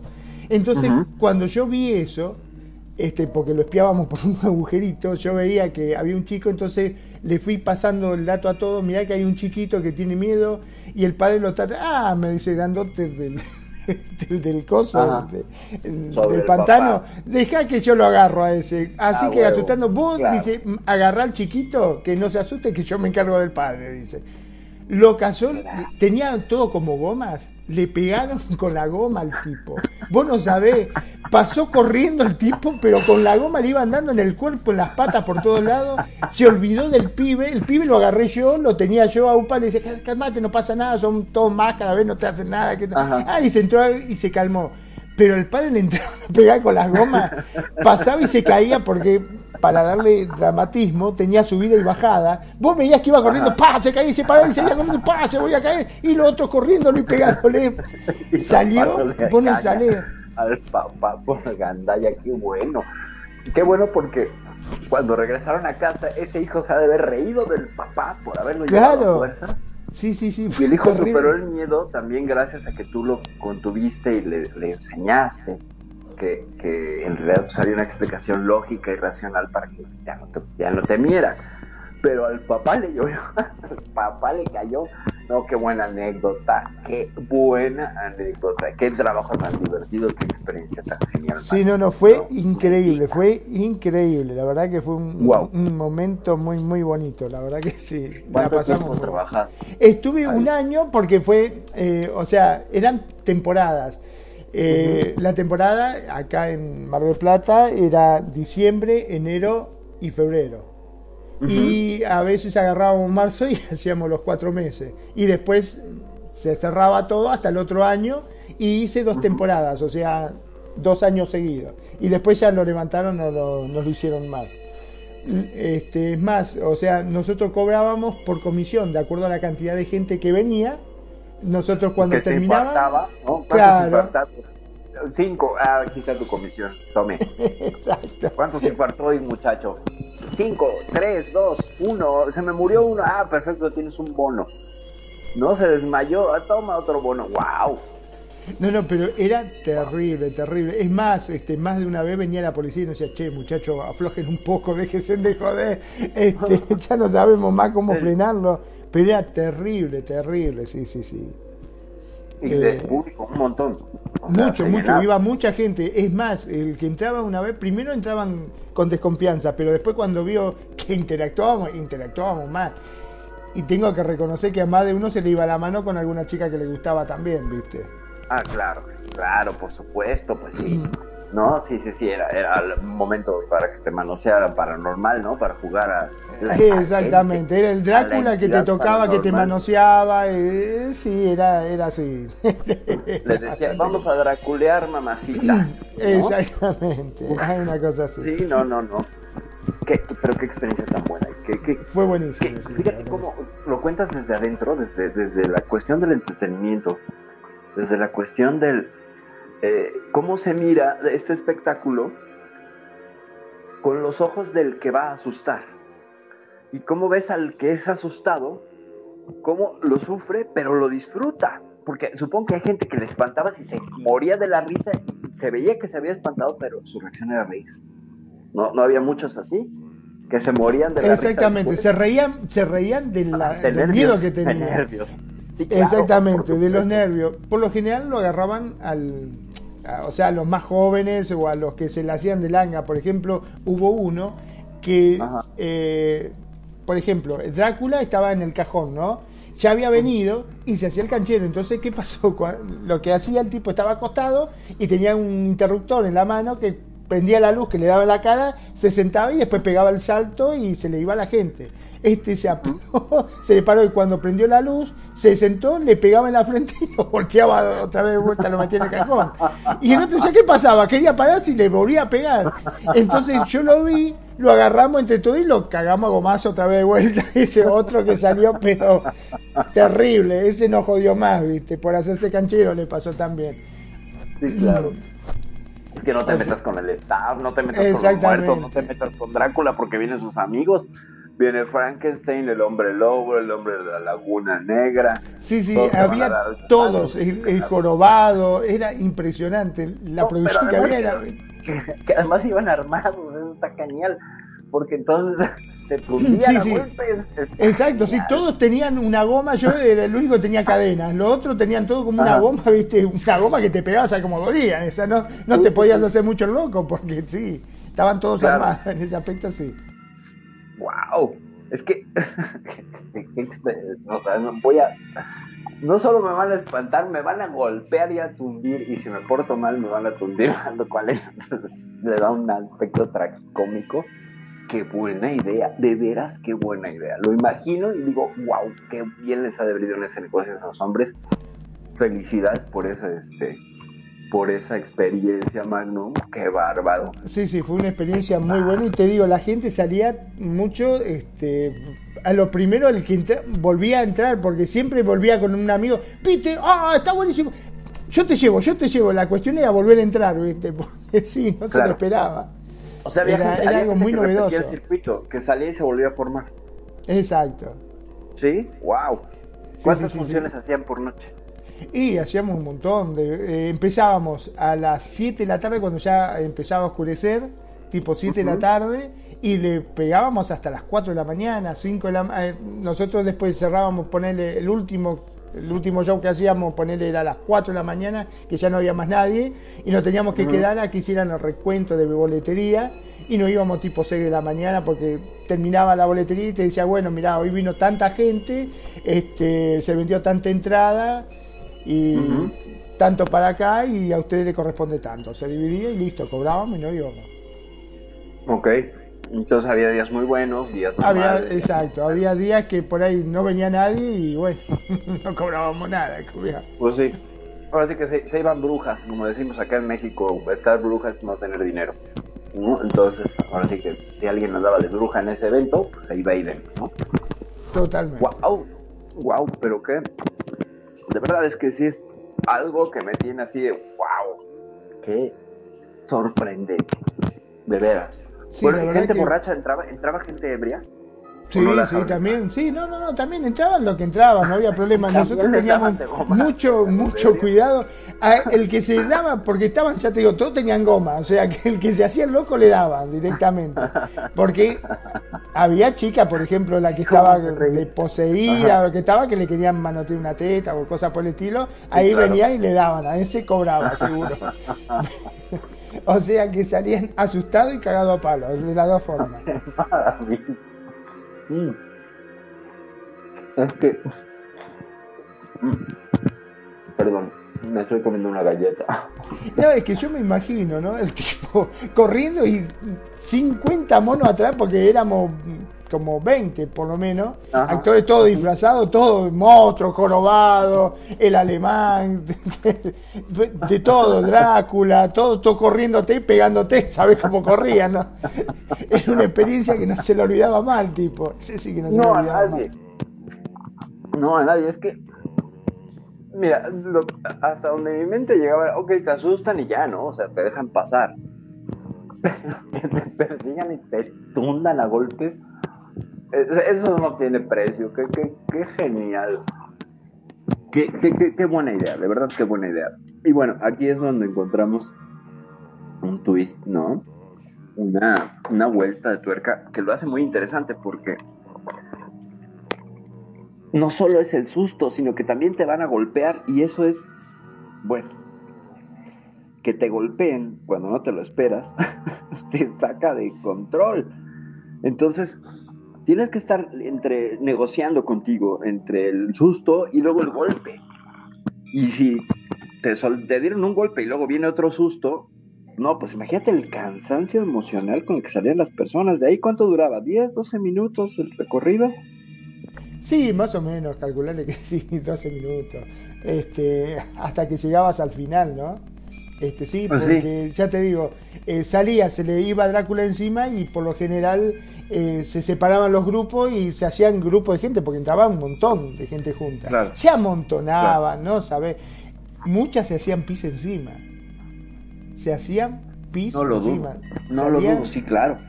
Sí. Este, tenía que venir y limpiar, viste, entre pasaban el trapo y todo, pero sí, se hacían pis encima, se desmayaban.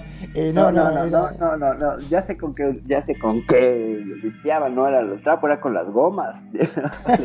con las gomas. Dijo, eso sucedería aquí en mi país, con todo respeto a mis queridos amigos y hermanos mexicanos. Eh, haríamos esas maldades, ¿no? De, de, ponerle un poquito de extra. Pero si la gente se hacía pipí encima, si y la gente, eh, habido desmayados, eh, no había quien quien se enojaba, sí, por supuesto, ¿no? Quien sí, su enojo lo que hacía era enojarse, ¿no? Se enojaba mucho, pero estaba la policía afuera, este, había, entonces venía y nos retaba, decía, chicos, no le peguen, déjense de joder, nos van a meter en quilombo a todos, por favor. Nunca persiguieron a un policía, lo hubieran agarrado entre todos a gomazos, ya, cállese oficial este es ultratumba y aquí, aquí no firmen sus leyes. Vaya lo que pasa es que obviamente los tipos tenían mucha plata y adornaban a la policía también, ¿no? Cuando venían, ah, cuando se armaba algún kilómetro, eh, no, no se puede, que esto que el otro vamos a tener que clausurar, esto me lo arreglaban y ya está, seguía claro. chicos, vayan a tomar una cerveza, ¿no? Vayan por una birra y al rato está abierto, ¿no? Este, Exacto, sí, no, no, no pasaba nada. No, nunca llegaron a clausurarlo, nunca. No, nunca llegaron a clausurarlo. sí, nos retaron mucho, pero. Sí. ¿Y del personal llegaba alguien también pues, servido en copas? O sea, sí te tocó ver al hombre lobo borracho. No, no, no, no nos dejaban tomar, no, no nos dejaban tomar porque nosotros teníamos, por ejemplo, entraba la función a las 8, pero nosotros teníamos que estar a las 4 porque nos tenían que maquillar. Y se tardaba muchísimo, muchísimo en maquillarnos a todo. Y eso que era un grupo enorme de gente y te maquillaban, te tenías que poner cosas. Y cuando hacía calor no sabes cómo chivaba debajo de la máscara, ¿no? Ni te explico. Ajá, sí, claro. ¿Qué papeles te tocó hacer? No, yo siempre hice de monje, siempre estuve en la entrada de monje. Ok. Pero después había de todo, estaba el colobado, el, el monstruo de la laguna, el, eh, hacía el exorcista, los vampiros, había de todo, de todo, de todo. Wow, wow, qué, qué, qué, qué, fantástica experiencia y qué y, público que nos escucha y que nos honra con su, con su, con su atención, cómo esta visión que nos comparte Magnum es algo pues rarísimo de encontrar o de, o de, o de tener testimonio porque lo que generalmente tenemos es los que vamos como usuarios de estas casas de sustos, ¿no? Yo todavía preguntando inocentemente, más, ¿tú qué sabes de esto? Bueno, sí, eso me pasa por tener mi gran boca del fan. Eh, tenemos eh, experiencias de los usuarios, hemos ido a que nos asusten, ¿no? Pero de primera mano, mano Magnum, ahí nos puedes decir la cantidad de gente fobofílica, ¿no? O sea, la gente daba, regresaba por más.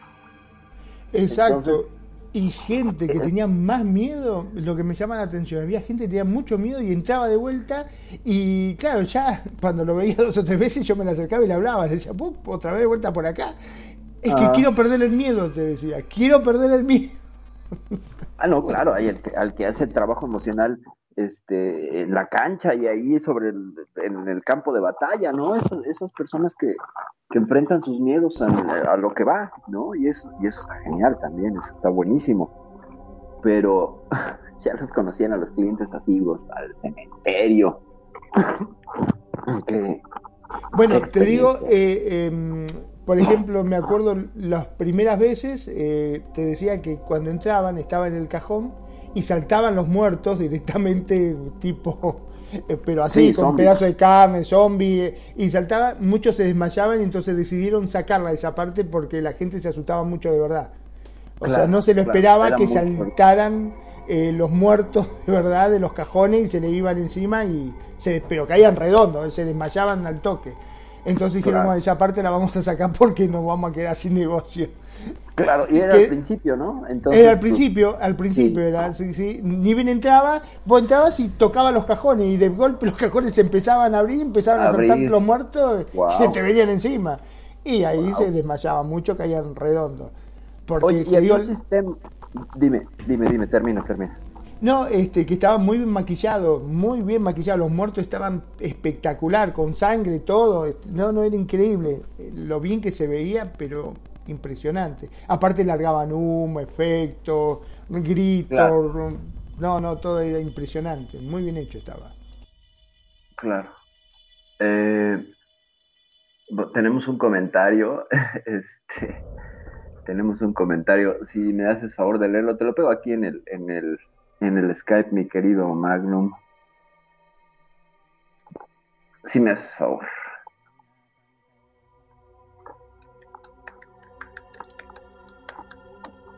Muy bien. Dice, en el medio en el que me desenvuelvo he visto cosas perturbadoras. He conocido gente que en verdad se dedican a buscar experiencias paranormales sin medir las consecuencias. La verdad es que la mayoría, a la hora de la verdad, no soportan su experiencia. Y es de... Muchas gracias por, el comentario, como siempre, escuchándonos. Ah, de Luna Azul. Luna Azul, muchas, muchas gracias por estarnos escuchando. honor besotes hasta, hasta donde estés. Eh, sí, hay gente que es buscadora de, experiencias como, como esta suerte de deportes extremos, ¿no? Como si fuera un deporte extremo la cuestión paranormal. No, hombre, gracias a ti, de verdad, por siempre estarnos escuchando. Pero también hayas compartido las risotas de la experiencia del Magnum, que la verdad es que es ah, única. otra de las cosas, muchos de los este, cajones tenían esqueletos, que yo pensé que era utilería no era utilería, era el esqueleto de verdad. Porque cuando estábamos, cuando estábamos nosotros ahí poniendo, che, digo, qué olor a mierda, que con el perdón de la palabra, qué olor feo que hay acá, y estos esqueletos de mierda se están pudriendo. Digo, es joda esto. Y abrimos los cajones y lo entro a mirar, los toco y digo, pero estos son muertos de en serio. ¿Dónde carajo sacaron estos muertos? ¿Qué sé yo? Dice, ¿dónde los sacaron? No pregunté, mientras no paguen, decía el otro. Pero dejate de joder, había esqueleto de verdad. Yo no sé de dónde mierda lo habían sacado, pero yo te digo no era utilería. Yo te digo de dónde salían, de los clientes que no aguantaban, que los tenían que sacar por el backstage. El papá, por ejemplo, debe haber sido uno de esos que su cuerpo al, al, entretenimiento. Al entretenimiento, sí, sí. Sí, se aventaron ese trip de, tener cuerpos reales. Híjole, eso ya es una experiencia, pues, muy creepy muy fuerte. Te voy a contar algo de, experiencias así que, vienen más bien desde el orden de lo, de lo, de lo artístico. Acá en México había un grupo que se llamaba CEMEFO, o sea, Servicio Médico Forense, así se hacían llamar ellos en honor al Servicio Médico Forense. Eh, ellos hacían performance y, e instalaciones de, de arte con, con muertos. Entonces, eh, una de las experiencias que a mí me tocó de primera mano, es pues lo creepy que se llegaban a poner y lo artístico al mismo tiempo. Eh, tú entrabas a un cuarto y este cuarto tenía dos emisores de burbujas, ¿ok? Y eran burbujas, estas burbujas de jabón. Y entonces tú veías a la gente rompiendo las burbujas porque estaba en un cuarto muy bonito que tenía un ventanal que daba a un, paisaje muy bonito de árboles Eh, eh, yo fui ahí porque fui a dar una plática y entonces estaba esta instalación y mi hija me dijo, vamos a las burbujas. Bueno, ahorita acabando, vamos. Y entonces vamos y nos metemos al cuarto de las burbujas y tronchando las burbujas, cuando con mi hija, bla, bla, bla, cuando me acerco a ver la cota de la pieza y veo Teresa Margulles, que en ese momento que sabía yo que era parte de Semefo, dije, ay, esto no me gusta, vamos a seguir leyendo. La pieza estaba hecha, Magnum, con burbujas de jabón, pero el agua, el agua que se usaba para esas burbujas, debía ser recolectada en el servicio médico forense para lavar a los muertos. ¿Qué te parece? De ese tamaño eran los performances que hacía eh, Semejo. Tienen un video por ahí que es terrible de un hombre que se supone que se castra. En realidad lo que hace es un truco de trampa al ojo donde hace como que se corta el pene y grita y todo. Y sí corta un pene de verdad de un muerto. Y, lo, tos, lo trocea y es una experiencia choqueante, durísima y fuertísima visualmente que lo que te crea es esto, el del performance, que es crear el epate, es decir, eh, que el hígado se te haga boño y que sientas así en las entrañas la vivencia chocante, eso, eso de, descontrol, de romper las estructuras, bueno, a partir de ello, esta pieza de las burbujas a mí me parecía poética, pero ya cuando vi lo de la agüita de los muertos, dije, hija, ven para acá. no, no, eso fue terrible. Porque entonces lo que hacían era, con el agua que lavaban los cadáveres, ellos la, recogían y entonces iban llenando tambos y cosas y, ¿sabes? Tienen otra pieza muy interesante mm, donde hay una universidad aquí en la Ciudad de México que no voy a decir su nombre porque es una universidad de paga, muy conocida. Eh, en los baños de las mujeres, fíjate, resulta que cambiaban cada año la tubería de cobre porque se desgastaba y presentaba filtración, la de los baños de mujeres. Y esto le llamó mucho la atención a este grupo, a este grupo llamado Semefo. Se pusieron a investigar por qué cada, cada pues, un tubo de cobre dura muchísimo más tiempo. ¿Y por qué? Este, y tú lo sabes que te dedicas también a la obra y a, la... Claro, sí, sí, dura muchísimo, exacto. Dura muchísimo. Bueno, cada seis meses los tenían que cambiar. Entonces se pusieron a investigar y a observar y todo el rollo. Y resulta que los baños de las mujeres de esa universidad eh, aprovecho para, mandar saludos a, mi hermana Dive que nos está escuchando. Mani Mosha, muchas veces gracias por estarnos escuchando. Bueno, en la universidad se ponen a investigar, se ponen a mirar y resulta que en ese baño iban las chicas bulímicas y anoréxicas a vomitar. Entonces el jugo gástrico, imagínate las cantidades Magnum para tener que cambiar la tubería cada dos veces al año. Imagina. Una locura, una locura. Pero mira, te voy a contar algo. Ahí, en ese mismo, este, una vez pasó de que estábamos, eran como las 3 de la mañana, ya estábamos recansados. Y dice, bueno, muchachos, ¿se animan un show más? Bueno, dale, vamos. Este, porque hacíamos una pausa nosotros también para tomar un refrigerio o algo y después nos poníamos. Íbamos a ponernos en nuestros lugares y no va que saltó la térmica, no sé qué problema hay, se cortó la luz. Quedamos ahí. Y se empezaron a escuchar ruidos extraños. Y empezamos todo, che, empezaban, Fabi, ¿sos vos? No, boludo, yo no soy. decía, ¿fuiste vos? No. Che, de los efectos especiales, porque había uno que hacía efectos especiales. Fuiste, no, la concha tu madre, yo no fui, pelotudo. Decía, no hay lujo, ¿qué querés que lo haga? Se empezó a escuchar ruidos raros que cuando nos quisimos acordar estábamos todos los monstruos abrazados juntos en, el pasillo, todos juntos se escuchaba ruido, se escuchó ruido y después a rato, ponerle habrá tardado, no sé, media hora, pero estábamos todos juntitos, se prendió la luz otra vez de vuelta y dijo, bueno, vamos muchachos a su puesto, a su puesto. Nos mirábamos todos, no dijimos nada, pero sí, se escuchaban ruidos. La verdad que fue bastante fea la situación. Wow, pues es que, fíjate, lo que pasa es que había muertos de en serio, ahí había pues con Los cadáveres, con los cadáveres, de verdad, como no iba a haber ahí una suerte de eh, emanación energética oscura, ¿no? Claro que sí. ¿Cómo los conseguían? Eso es obviamente clandestino. Y, esa procedencia, y si, y eran cadáveres desenterrados, interrumpieron el descanso de esas personas. Y entonces, obviamente, había energías ahí que estaban eh, mira, desde el hecho de vestirse ya de muerto, y ya es un acto mágico, simbólico, de, de, invocación. ¿Ok? O sea, algo estás llamando, algo estás atrayendo, algo estás representando, o igual desde el asunto de la máscara, tú te conviertes en el personaje. Tú ves la gente que andaba enmascarada, dime si no, tendían a, a, cambiar la forma en la que se movían, a cambiar la forma en la que actuaban. Dime si no, lo viste más de una vez. Sí, sí, sí, eso es cierto, sí. Entonces, suma toda esa energía, más la energía de los gritos y de los bla, bla, bla, bla, bla. El lugar estaba cargado, por supuesto, era algo que, hace ratillo se me pasó también comentarte, ¿no? Si no había habido eh, situaciones extrañas. Y claro, por supuesto,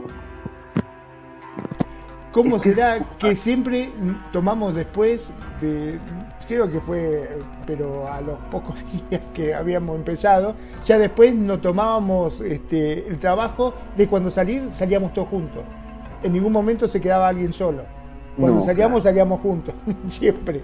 Este, llegábamos, nos cambiábamos y si a uno le faltaba más, decía, espere muchachos, sí, sí, va, te esperamos, te esperamos y salíamos todos juntos porque sí, es como que nos daba cosita irse. para nosotros donde teníamos los camarines, donde nos cambiábamos, después para salir teníamos que recorrer todo ese túnel. claro. Y teníamos que pasar por al lado de los cajones, de los muertos y todo eso, y no daba cosita, te daba miedo. Y a qué, hora salían, ¿no? Además ya entonces se había acomodado toda la energía toda la noche. Exacto. Imagínate. No, pues por supuesto que había situaciones paranormales de sonidos. Esa fue la única vez, supongo, que les pasó algo. ¿No? Sí, podríamos decir que lo que pasa que, a ver, eh, durante, mientras había luz, se escuchaba constantemente porque estaba efecto de sonido, grito, constante, o sea, no sabía si era de verdad o era de mentira, no, o sea, no podía distinguirlo, ¿me entendés?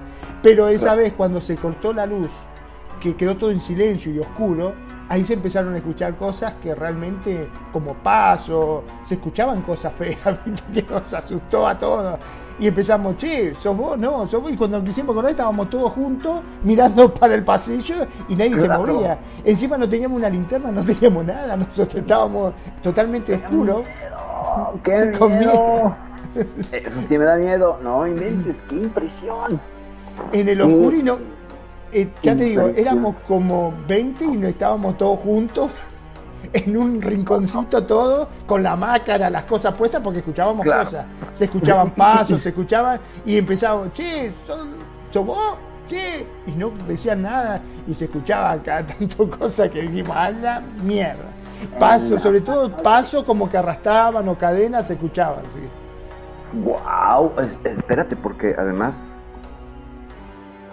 estás en la experiencia del terror y te vas a abrazar de quién, de Drácula, de Frankenstein, o sea, wow, se vuelve una trampa. Una trampa simbólica, ¿no? Porque por mucho que sea tu amigo, de todas maneras, pues, tampoco es que esté disfrazado de ángel o disfrazado de, bombero. aparte que no veíamos nada, estábamos todos y empezamos, Fabi, ¿estás vos? Sí, Raúl, sí, Juan, sí, estoy yo. Está, che, ¿dónde está este, la culina? Sí, acá estoy, acá estoy. Decía ella, está, chicos, por favor, ¿quién, está jodiendo? Déjense de joder, decimos, estábamos todos juntos cagados, realmente cagados. Claro. Claro, pues es que imagínate, o sea, los que asustan, asustan, o sea, wow, wow, nada más esa vez pasó. Sí, sí, porque se cortó la luz esa vez y a partir de ahí empezamos todos, nos cambiábamos, eh, los camarines, todo. Llevaban ya sus, no llevaban ya sus linternas para prevenirse. No, la verdad es que no, al menos yo no, este, y no podíamos porque no íbamos a estar con una linterna en la mano, pero eh, no, ya te digo, este, a partir de ahí íbamos siempre juntos a todos lados. Sí, sí, sí. Este, cuando se terminaba el espectáculo, decía, y empezamos a, decir lo que pasa que entre nosotros no queríamos dar el brazo a torcer y decir que teníamos miedo de verdad, ¿me entendés? Esa es la verdad. Pero sí, teníamos miedo, nos daban quickies, sí, sí. Nos daba cuscús. No, claro, te daba cuscús, exactamente. Les daba cuscús. Fíjense entonces, querido público que, nos escucha, cómo, cómo eh, cuando hay una celebración de alguna manera, una eh, suerte de representación simbólica de todas estas entidades a las que les damos un valor de terror, un valor de miedo, de potencialidad de asustarnos, dejarían algún remanente energético, ¿no?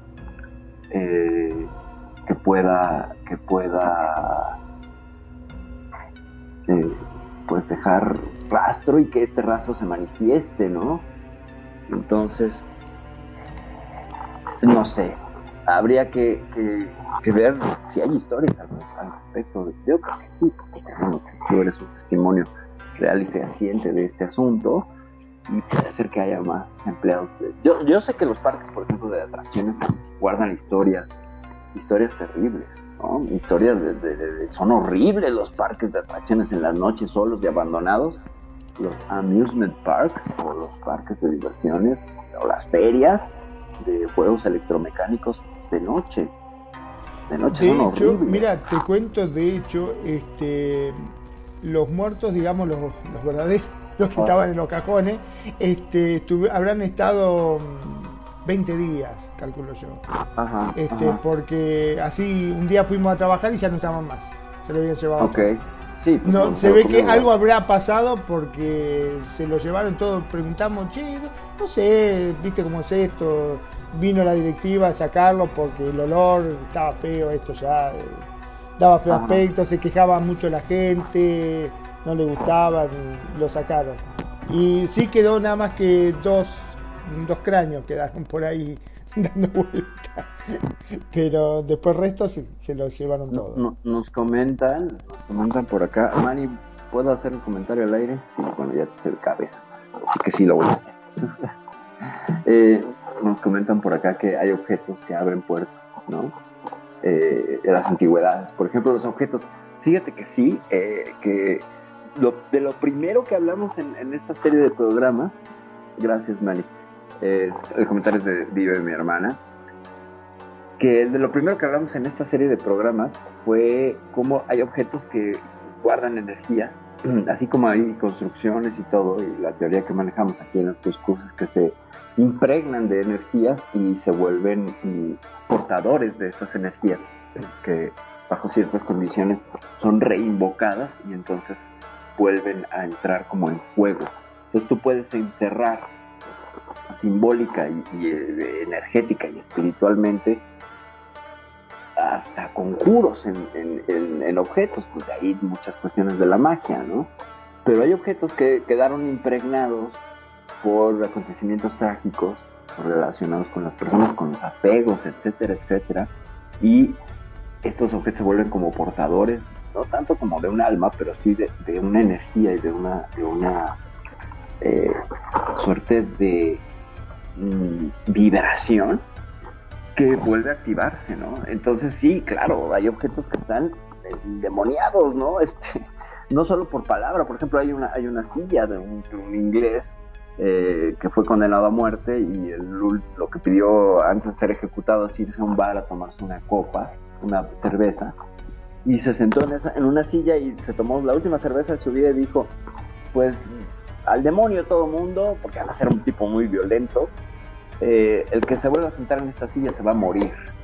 Se acabó su, su cerveza, se levantó y el siguiente personaje que se sentó en esa silla, creo que saliendo del bar, pum, lo atropellaron y ver una serie de cosas relacionadas con esa silla, al grado que la silla la tienen mejor clavada a 3 metros de altura para que ningún gracioso le juegue al vivo. O sea, la silla quedó maldita por esta, esta suerte de invocación, maldición y quedó impregnada de la energía de, este hombre. Entonces, me parece que a veces en conciencia, como este hombre que le pone una maldición a la silla, y a otras en inconsciencia por un evento que pasa cerca de un objeto que tiene las condiciones para guardar, guardar estas energías, la madera, por ejemplo, es muy dada a guardar estas energías, porque finalmente la madera es un ser proviene de un ser vivo, entonces creo que tampoco es un objeto tan inanimado. Eh, de hecho, es un cadáver de un árbol. por ejemplo, esta mesa que de madera estoy sobre una rebanada de un cadáver de árbol, lo cual ya lo hace muy ominoso y muy terrible, pero suelen ser como eh, muy, muy buenos para guardar este tipo de energías. No sé las rocas, por ejemplo habría que hablar de, la, este fenómeno que se llama litolergia, que son las piedras estas que llueven o que vuelan de un lugar a otro o que se mueven sin explicación alguna, ¿no? Litolergia es el, fenómeno. Eh, del cual pues, pues, se relaciona también con estas lluvias de rana, lluvias de peces, todo eso, que a veces es una descompensación atmosférica, pero en otras ocasiones no hay mucha explicación. Y sí, los, objetos que abren puertas, que mueven y que, irrumpen en los espacios, pues imagínate. Si no ahí en el lugar donde, donde Magnum solía, solía trabajar espantando gente y agarrando a gomazos a los pobres conciudadanos.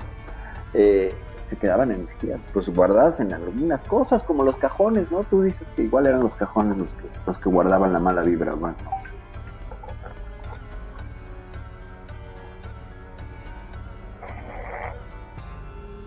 Magnum, ya me lo espantaron. Ay, sí, sí, perdón, perdón, ah, estaba hablando con el micrófono apagado, menos mal que me dijiste Magnum. Este, sí, sí, sí, los cajones este, estaban y, y habían quedado. Ya que estamos en el Cuscus, me gustaría preguntarte, no sé si te enteraste que mm, hubo un video que salió, en, creo que es de, Colombia, me parece, eh, de un gimnasio en la cual hay un muchacho que se lo ve que había ido al gimnasio, lo más bien estaba haciendo, empezando su rutina de calentamiento frente al espejo y de golpe se ven unas este, correas que se mueven de uno de los aparatos y él no se dio cuenta. Después unas luces que parpadeaban ahí de un pasillo, nada. Y de golpe se da vuelta así y ve, viste esas pelotas pesadísimas que hay en los gimnasios de cuero, no sé qué, que pasa rodando por delante de él. Estaba solo el tipo, se asustó, agarró, se fue para atrás despacito, agarró el bolso y cuando va a salir es como que lo tiran al piso y lo levantan de una pata y se lo llevan así desesperado. El tipo sale corriendo, baja la escalera y le dice al, al tipo del gimnasio, ¿no? Porque se ve que tenía varias plantas.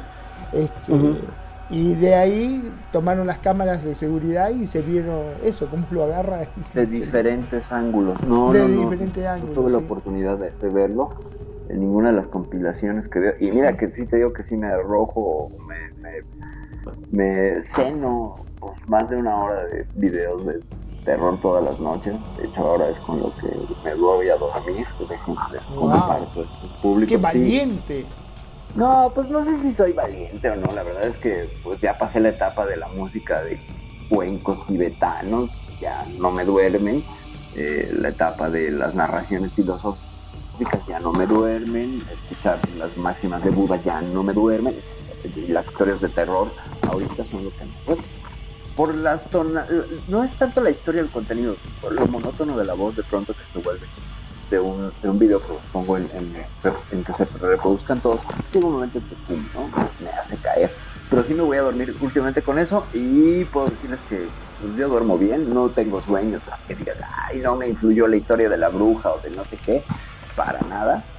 Hasta ahorita, en el momento que pase, yo creo que ya volveré de nuevo a los cuentos tibetanos, pero eh, sí le consumo bastante y no me había tocado ver este, no, te lo hubiera referido, te hubiera dicho, así el video tal, no, eh, me parece sorprendente, lo voy a buscar porque pues, quería que te jalonee la entidad, pues yo creo que, era una entidad muy fuerte, ¿no? Porque estaba en el gimnasio y tenía la fuerza para jalarlo. Wow, tenemos comentario ahí en el Skype, Marco, por favor. A ver, a ver, ya estoy, ya estoy, ya estoy llegando. Acá está. La celebración de los fieles difuntos en México es la expresión más emblemática del romance del mexicano con lo desconocido. Para mí, en lo particular, son días de gran carga energética, según Luna Azul. Sí.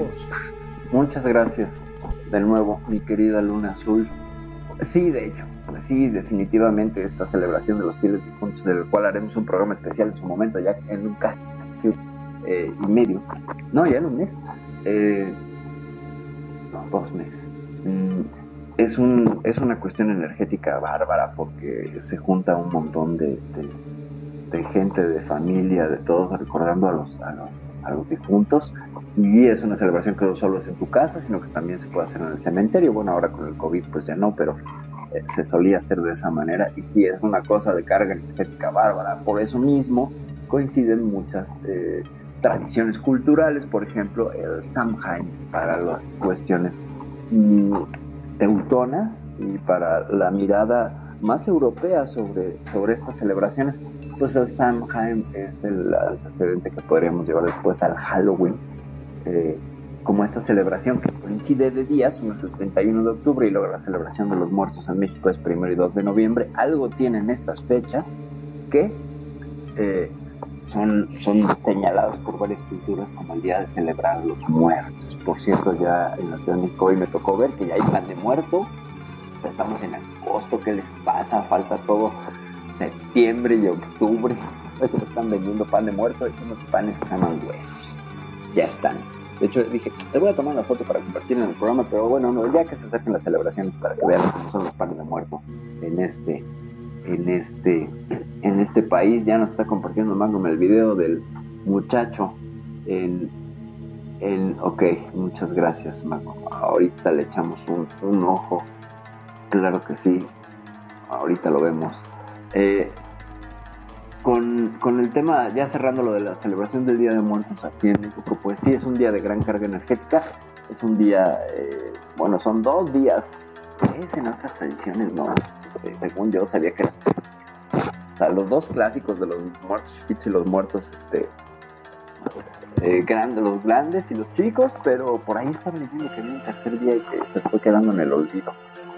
Si alguien de la audiencia sepa algo y no pudiera este, aclarar pero sí son días que se, se llenan de, energía. Y aprovechamos de nuevo para saludar ahora sí a nuestro querido eh, conductor en, en, jefe de este programa, que es eh, Preto, Pretoriano Chrome. Eh, te mandamos un saludo, ya, ya mostró señales hace casi una hora que estaba por acá y se me pasó. Eh, muchos saludos, Preto, se te extraña, te extraña, pues tu conocimiento, tus saberes y todo aquí en el programa. Ojalá todo esté, bien en la RL. Y la semana que viene estemos de nuevo aquí en el Cuscus, haciendo, haciendo que la gente, pues, o le dé miedo o le dé risa. Hoy, como nos hemos reído con las anécdotas de Magnum, qué barbaridad. Ha sido, yo creo que la vez que más me he reído con programas de terror. la verdad que sí. Ahora, vos sabés que me quedé pensando, ¿no? Eh, siempre eh, yo pensé que los fantasmas no podían hacerte nada. O sea que más que asustarte o cosas por el estilo, no podía interactuar físicamente porque se suponía que es algo etéreo. Este, ¿Cómo puede ser cuando te agarran como en este caso que se ve, o también eh, hay un caso de un guardia de seguridad que es atacado por un ente, este, así como en este, en este muchacho que lo agarraron en el gimnasio? Cuando te atacan de esa forma, eh, quizás no es un fantasma, quizás sea una entidad o sea otra cosa. Mm, mira, y por aquí voy a aprovechar para hacer una aclaración que pasó la, vez pasada, bueno, algunos de los programas eh, en los que dijiste, bueno, alguna entidad puede pasar y meterse a tu casa y yo te dije rotundamente que no, pero resulta que sí. Eh, voy a empezar desde ahí y luego respondo a tu pregunta. no, no, no, para, para, para, para, para, no se vale arrepentirse. Si vos dijiste que por mi casa no podía pasar ninguna, no pasa, no me joda. Es de sabios cambiar de opinión, lo siento. hay que hacerlo en aras de la, de la, de, pues, de la ciencia. sí hay entidades errantes que pueden pasar y ahijarse pasa. Sí, no específicamente a tu casa, Magnum. Y después de todo lo que has vivido, yo creo que ya gracias, se gracias. alguna. Tranquilo eh, si hay entidades errantes que, pueden llegar y, decir, bueno, aquí me gusta y aquí me quedo, ¿no? Eh, o tú las puedes traer, o puede llegar un objeto, o es de casa de tu vecino, y entonces pues tampoco saben mucho de privacidad y de espacios, ¿no? ¿Por qué no? Pues no tienen por qué saberlo. Y ahora con el asunto de que te pueden atacar, te pueden tocar, eh, hay entidades que se supone, según el grado de enojo con el que mueren, eh, tienen más energía. O sea, si alguien murió muy enojado en una pelea o murió muy enojado con su familia, son entidades que se manifiestan, boom, y son los que pueden mover objetos y que tienen una interacción eh, física con este mundo. Y a pesar de esta cuestión de ser etéreos, eh, alguna energía empujan que hace que, que influya en el mundo, en el mundo físico, porque traspasan dimensiones y entonces pueden, eh, así como nosotros podemos eh, movernos en un viaje astral, que es un traspaso de, de, dimensión o sueños, pues ellos de alguna manera pum, influyen. Entonces, según el, enojo, habrá quien te diga que son demonios cuando ya tienen tanto poder, te pueden eh, jalonear y te pueden eh, empujar y todo. Curiosamente, este video de Colombia, hoy veía de un guardia de seguridad que él tú lo ves como hablando con alguien, no hay nadie, es una cámara de seguridad. Está el tipo hablando y de pronto le pegan un empujón y ¡pum! contra un mueble que está ahí y luego en el piso me lo rematan. Pero él decía que estaba hablando con un hombre, pero tú ves la cámara de seguridad y no había nadie. Ah, es, cierto, sí. Vos sabés que eh, también había un caso que lo vimos con Nani la vez pasada, este, que me dice, fíjate este caso, de un guardia de seguridad que estaba sentado y vos lo veías que estaba hablando con alguien, ¿no? O sea, la cámara lo pone y por la radio le dice ¿con quién estás hablando? Porque, o sea, estaba hablando con alguien y hasta hace el choque ese de puño, ¿viste? Como se hace actualmente, que te chocas de puño, todo hace así, qué sé yo. Y por la radio le vuelven a decir este guardia de seguridad de un shopping, ¿con quién está hablando? Y dice, estoy hablando em, con, bueno, no me acuerdo el nombre, ponele que le haga, que haya sido Cacho, por decirlo de alguna forma, con Cacho. Ajá, ajá, entonces dice, a ver, vení este, a la, vení a la central. Ahí nomás lo llaman a la oficina y cuando va a la oficina le dice, escúchame, eh, claro, él no sabía nada. Resulta que Cacho era uno que limpiaba en ese shopping que estaba ahí, eh, lamentablemente enfermó y falleció justamente a la tarde. Había fallecido. Y, eh, ese mismo día había fallecido a la mañana y él lo vio como todos los días, que fue, habló, pero dice, no puedes, no, dice, señor, está equivocado, dice, yo estuve hablando recién con él, o sea, habló lo más bien como siempre, hasta chocamos de puño y todo. Dice, no, fíjate, le muestran los videos de seguridad y se ve hablando solo. Dice, cuando vi los videos de seguridad se me estremeció todo, dice, pero yo vi a mi amigo, al que lo veo siempre y con el que siempre este, charlo, ¿no es cierto? Sí. No, no, no lo podía creer, no lo podía creer. El tipo no, no. Es más, lo mandaron a un psicólogo y todo después por ahí. Pues es que imagínate, o sea, yo, yo hasta le dije, lo choqué de puño, sí, ese video, me, ese sí lo tengo clarísimo. El tipo está sentado, a espaldas está la escalera eléctrica, ¿cierto? Exacto, sí. Eh, y él está casi como agachado, entonces llega el otro y, en una como banquita, una silla individual, y lo saluda, el tipo trae una gorra negra, no es que lo esté viendo en memoria, una camisa blanca, sí. Y ya vi el video que nos mandaste, que nos compartiste. Si alguien lo quiere ahorita, dígame por favor y se los paso. Está impactante, sobre todo cómo jalonean al tipo, cómo le pegan de jalones esta entidad. Tenemos un comentario, Magnum, por favor. Así es. Dice, sí, sucede, pero hay condiciones muy particulares para identificarlas. Olor, ruidos, sombras todo tiene una explicación lógica, según dice Luna Azul. Pues es que sí hay condiciones que se van dando eh, antes de una manifestación, por supuesto. Este, qué bueno que nos haces la, la precisión, Luna. Qué bueno que nos haces la precisión, porque eh, eso es un detalle que no, que no había eh, considerado en la, en la en la cuestión de medir cómo la manifestación se va dando, ¿no? Perdón que me interrumpa aquí, pero bueno, es como tengo una gatita criando gatitos y perros. Ahorita estoy en tensión porque la gata está a punto de atacar a los perros. y ya viene de, de referee aquí. Ya, pues ya, finalmente ya no nos escucharon maullidos, ni gritos, ni ladridos, ni nada que hubiera sido perturbador, como suele pasar en este programa. Eh, sí, los olores, sí es cierto. Los olores, la temperatura, ¿no? También la temperatura. Le damos la bienvenida a, mi hermana, vive aquí en, en, la estación Mani Mosha. Dice, eh, hay comentarios. Eh, Magnum de vive en el local, ¿los podrías leer? Hay un par. Ah, sí, sí, sí, perdón. Eh, primero le damos la bienvenida a Dive, que no la había Sí, bienvenida.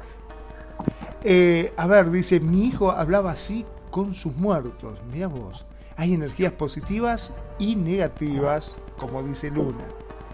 Sí, sí, no, bueno, sí hay entidades positivas y negativas y algunas neutras, ¿eh? Yo creo que hay unas que, que ni van de un lado ni del otro y dependerá de cómo interactúas tú con ellos y pum, se decantan de uno u otro lado.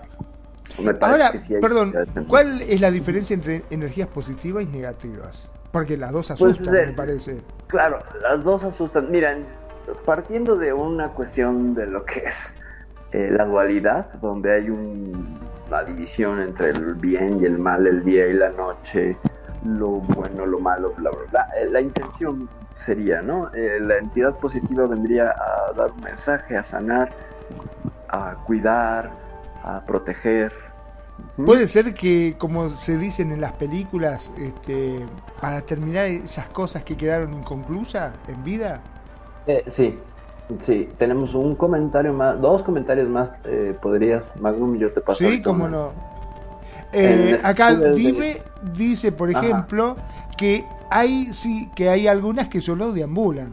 La negativa te trata de molestar y la positiva viene a cuidar y a sanar. Ah, qué bueno, bueno, eso ya me deja más tranquilo, ¿ves? Este, no, no, sí. no me da tanto cuscus ahora. No, no te da tan, tanto cuscus, exactamente. Tenemos otro comentario aquí, este, por favor. Sí. A ver. Dice, una persona muy cercana me comentó que su tía, muy mayor, salió cuando escuchó cómo un carro se estrelló. Se juntó la gente y vieron a los dos jovencitos, uno muerto y el otro salió aturdido del carro. Tenía el cerebro afuera. Ay, Dios, pobrecito. No podía estar vivo. El jovencito se sentó y la señora se acercó y le dijo que se retirara a descansar en paz. Y él le contestó que qué pasaría con sus padres. La señora le dijo que no se preocupara por ellos y que se fuera en paz. El chico solamente cerró sus ojos y quedó en brazos de la señora. La verdad, a mí me pareció impactante, pero he escuchado varios casos muy parecidos. ¡Wow! ¡Qué impresionante! ¡Wow! ¡Wow, eh! ¡Wow! Gracias, Luna, por la, por la por la el aporte. La verdad que sí. Wow, wow, no, sí. O sea, ese es, e, e, ese es un caso de un de un de una entidad que se está a punto de separar del cuerpo. O sea, ya se separó, pero sigue animándolo de alguna manera. Y, y entonces lo que hace la señora es darle el permiso de este desprendimiento. Eh, ayer, antier, escuchaba el caso de un, de un niño que fallece eh, lo están velando horas después de que ya, había sido diagnosticado clínicamente muerto, digamos unas ocho horas después, está en el velorio, se levanta, se sienta, abre los ojos, voltea y dice, papá, ¿puedo tomar un vaso con agua? Y todos se quedan así de, ¿qué dijiste que si puedo tomar un vaso con agua? Regresa la cabeza, cierra los ojos y se vuelve a acostar. Estaba muerto y ante un montón de, testigos. Entonces ahí tenemos una entidad que regresa al cuerpo, lo anima, porque esa no es una reacción padres, del cuerpo. ¿no? Por favor. Lo anima, ajá, ajá, y de alguna manera da un mensaje. O sea, recordemos que cada entidad tendrá una misión que hacer. Eh, y es aquí donde los vamos a categorizar, tanto las positivas como las negativas, ¿no?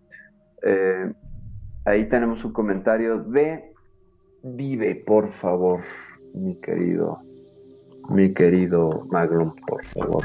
Sí, como no. A ver, a ver, seguimos, seguimos, seguimos. Acá estamos. A ver. Mi hijo los empezó a ver a los nueve años. Veía hadas, duendes, y a los 16 ya empezó a ver muertos. Y fue duro, la verdad que sí, me imagino. Fue duro ayudarlo a manejar eso. Se le subía en el auto, venían a casa a buscarlo, etcétera. Yo Qué impresionante. Eh, sí, sí, sí, sí, sí, está cañón. Eso está, está, esa cosa de ver los, los fantasmas así de tan joven. Uf. Y sí. Uf, uf, uf, uf. Eh, pues ya Aparte también como ellos, ¿no? Para los padres, digo yo, este, ver que, que tu hijo te dice eso, ¿cómo haces para ayudarlo? Claro, y ahí te está compartiendo más cosas. Ajá, dice, pero lo ayudé y ya lo controla. Bueno, qué importante eso. Lo que pasa que, a ver, por mi parte, ¿no? Yo soy totalmente ñófito en esto, no, no entiendo y no sabría cómo ayudarlo.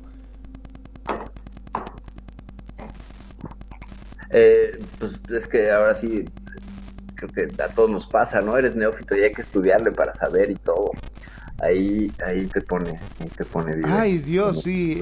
Era entrar en su recámara y ver cómo se movían las cosas, claro. Sí, sí, sí, impresionante. Aparte, es, cierto, ¿no? Que dice que cuando vos estás en presencia de fantasma, baja la temperatura y te corre ese escalofrío por la espalda. Sí, como, como, como este cómo se te va, se te va cambiando la temperatura. Ay, Dios, qué impresionante. Dice, entrar al cuarto y ver cómo se movían las cosas, se movía la silla de la compu, el celular, etcétera. Claro, sí, debe ser terrible. Me, me viene a la mente justamente la, la película esta famosa de, del chico este, ¿cómo era? ¿Sexto sentido? Ajá, el sexto sentido. Sí, exactamente, el sexto sentido. I see dead people y I see dead pixels pasa mucho en Second Life, ¿no? Veo píxeles muertos, porque algunos, ah, sobre todo en algunos, en algunos... Este... Impresionante, realmente impresionante. Eh, a mí me, me, sentiría muy mal porque sentiría esa impotencia de no saber qué hacer, ¿me entendés? Porque no hay peor cosa que no, no saber cómo actuar. Porque, por ejemplo, por decirte algo, vos ves que se está prendiendo fuego, por más que vos no sos bombero, tratás de hacer algo. ¿entendés? Tratás de hacer algo, eh, tratás de, buscarle la vuelta, de, encontrar, pero en estos casos que uno no, no, no, sabría ni cómo reaccionar, qué hacer, qué decirle. Sí, es, es, fuertísimo, fuertísimo. Yo ahí sí también me declaro un poco piedra, pero ahí afortunadamente vive, creo que sigue, sigue comentando cómo fue lo fue manejando. Mira, ahí está, ahí te pone un par de cosas. Lástima que no este, no sé si se puede subir, porque estaría buenísimo que lo, lo por vos, ¿no? Me encantaría, me encantaría que lo compartiera. De hecho, déjame, déjame la, la, la comino a ello, porque pues ya estamos sobre los tiempos del programa. Y en un ratito, eh, tanto Dive como yo tenemos set, entonces corremos. Ah, está bien, está bien, claro. Sí, sí, sí, ya estamos, ya estamos. De hecho, ya estamos sobre tiempo y me encantaría ir cerrando porque sí, hay mucha participación, está buenísimo pero ahora sí que nos llaman, nos llaman como somos obreras del pixel. Este, bueno, estamos estamos este pues en, este asunto. Magnum, muchísimas gracias de verdad por, por, compartiste hoy tan, de manera tan desparpajada, tan jocosa, tan tan esclarecedora para este asunto de la fogofilia, ¿no? Muchas, muchas gracias. No, muchísimas gracias a vos, como siempre, gracias por invitarme, gracias por permitirme ser partícipe en tu programa, y la verdad que aprendo muchísimo y voy descubriendo un montón de cosas que es como que de a poquito me va sacando esa famosa venda que tenemos todos los seres humanos en los ojos y que sabemos que hay otra cosa después, ¿no? Muchas gracias a Dive que nos está acá apoyando, muchas gracias a Luna Azul, muchas gracias a todos. Exactamente, como siempre digo, eh, bueno, mi nombre es Manu Dacun, transmitiendo en vivo y en directo desde Mar del Plata, República Argentina. Gracias por ayudarnos, gracias por elegirnos, gracias por hacer de Radio Consentido su radio. Te dejo para que te despidas. Muchas gracias, muchas gracias mi querido Magnum, de verdad, por el, compartir, por todo.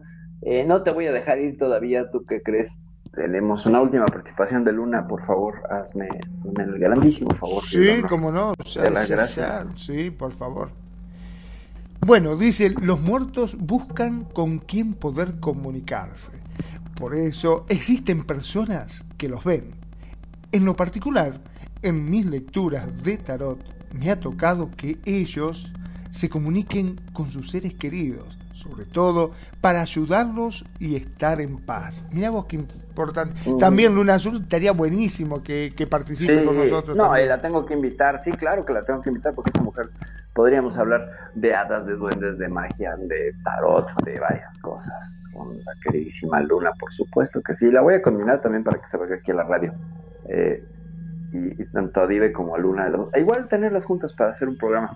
¿Cómo no? Uy, buenísimo. Aquí con el Cuscus. Bueno, eh, yo me voy despidiendo. Muchas gracias, Luna. Y nada más en ese sentido de los muertos traen mensajes, sí. Eh, pueden ser fantasmas del adiós, fantasmas del último contacto, fantasmas de, de, la sanación, porque lo que buscan es que la gente esté en paz. Entonces, pues bueno, traen un mensaje, ¿no? Entonces, son portadores de un mensaje, casi siempre. Eh, y otros, los que son oscuros, también traen sus mensajes y sus formas, aunque no son muy gratas. Esto, gente, muchas gracias, Magnum, como siempre, por la producción, por la paciencia, por todo. Manimosa, gracias por venir, gracias por estar, gracias por compartir. Luna Azul, besos, muchos besos a donde estás. Mi queridísimo Alejandro Guerrero, como siempre, muchas gracias por escucharnos, por compartir y por todo. Eh, estamos, te voy a invitar también a un programa paranormal a ver qué tal porque eh, creo que también tienes historias que nos puedas compartir. Ya, hoy soy Perfidia Vela y en nombre de Pretoriano Chrome les queremos dar las gracias y las buenas noches. Esto fue el Cuscus, episodio número 6. Hablamos de la fobofilia. Yo creo que le vamos a dar una segunda parte. Muchas gracias. Buenas noches y no se asusten.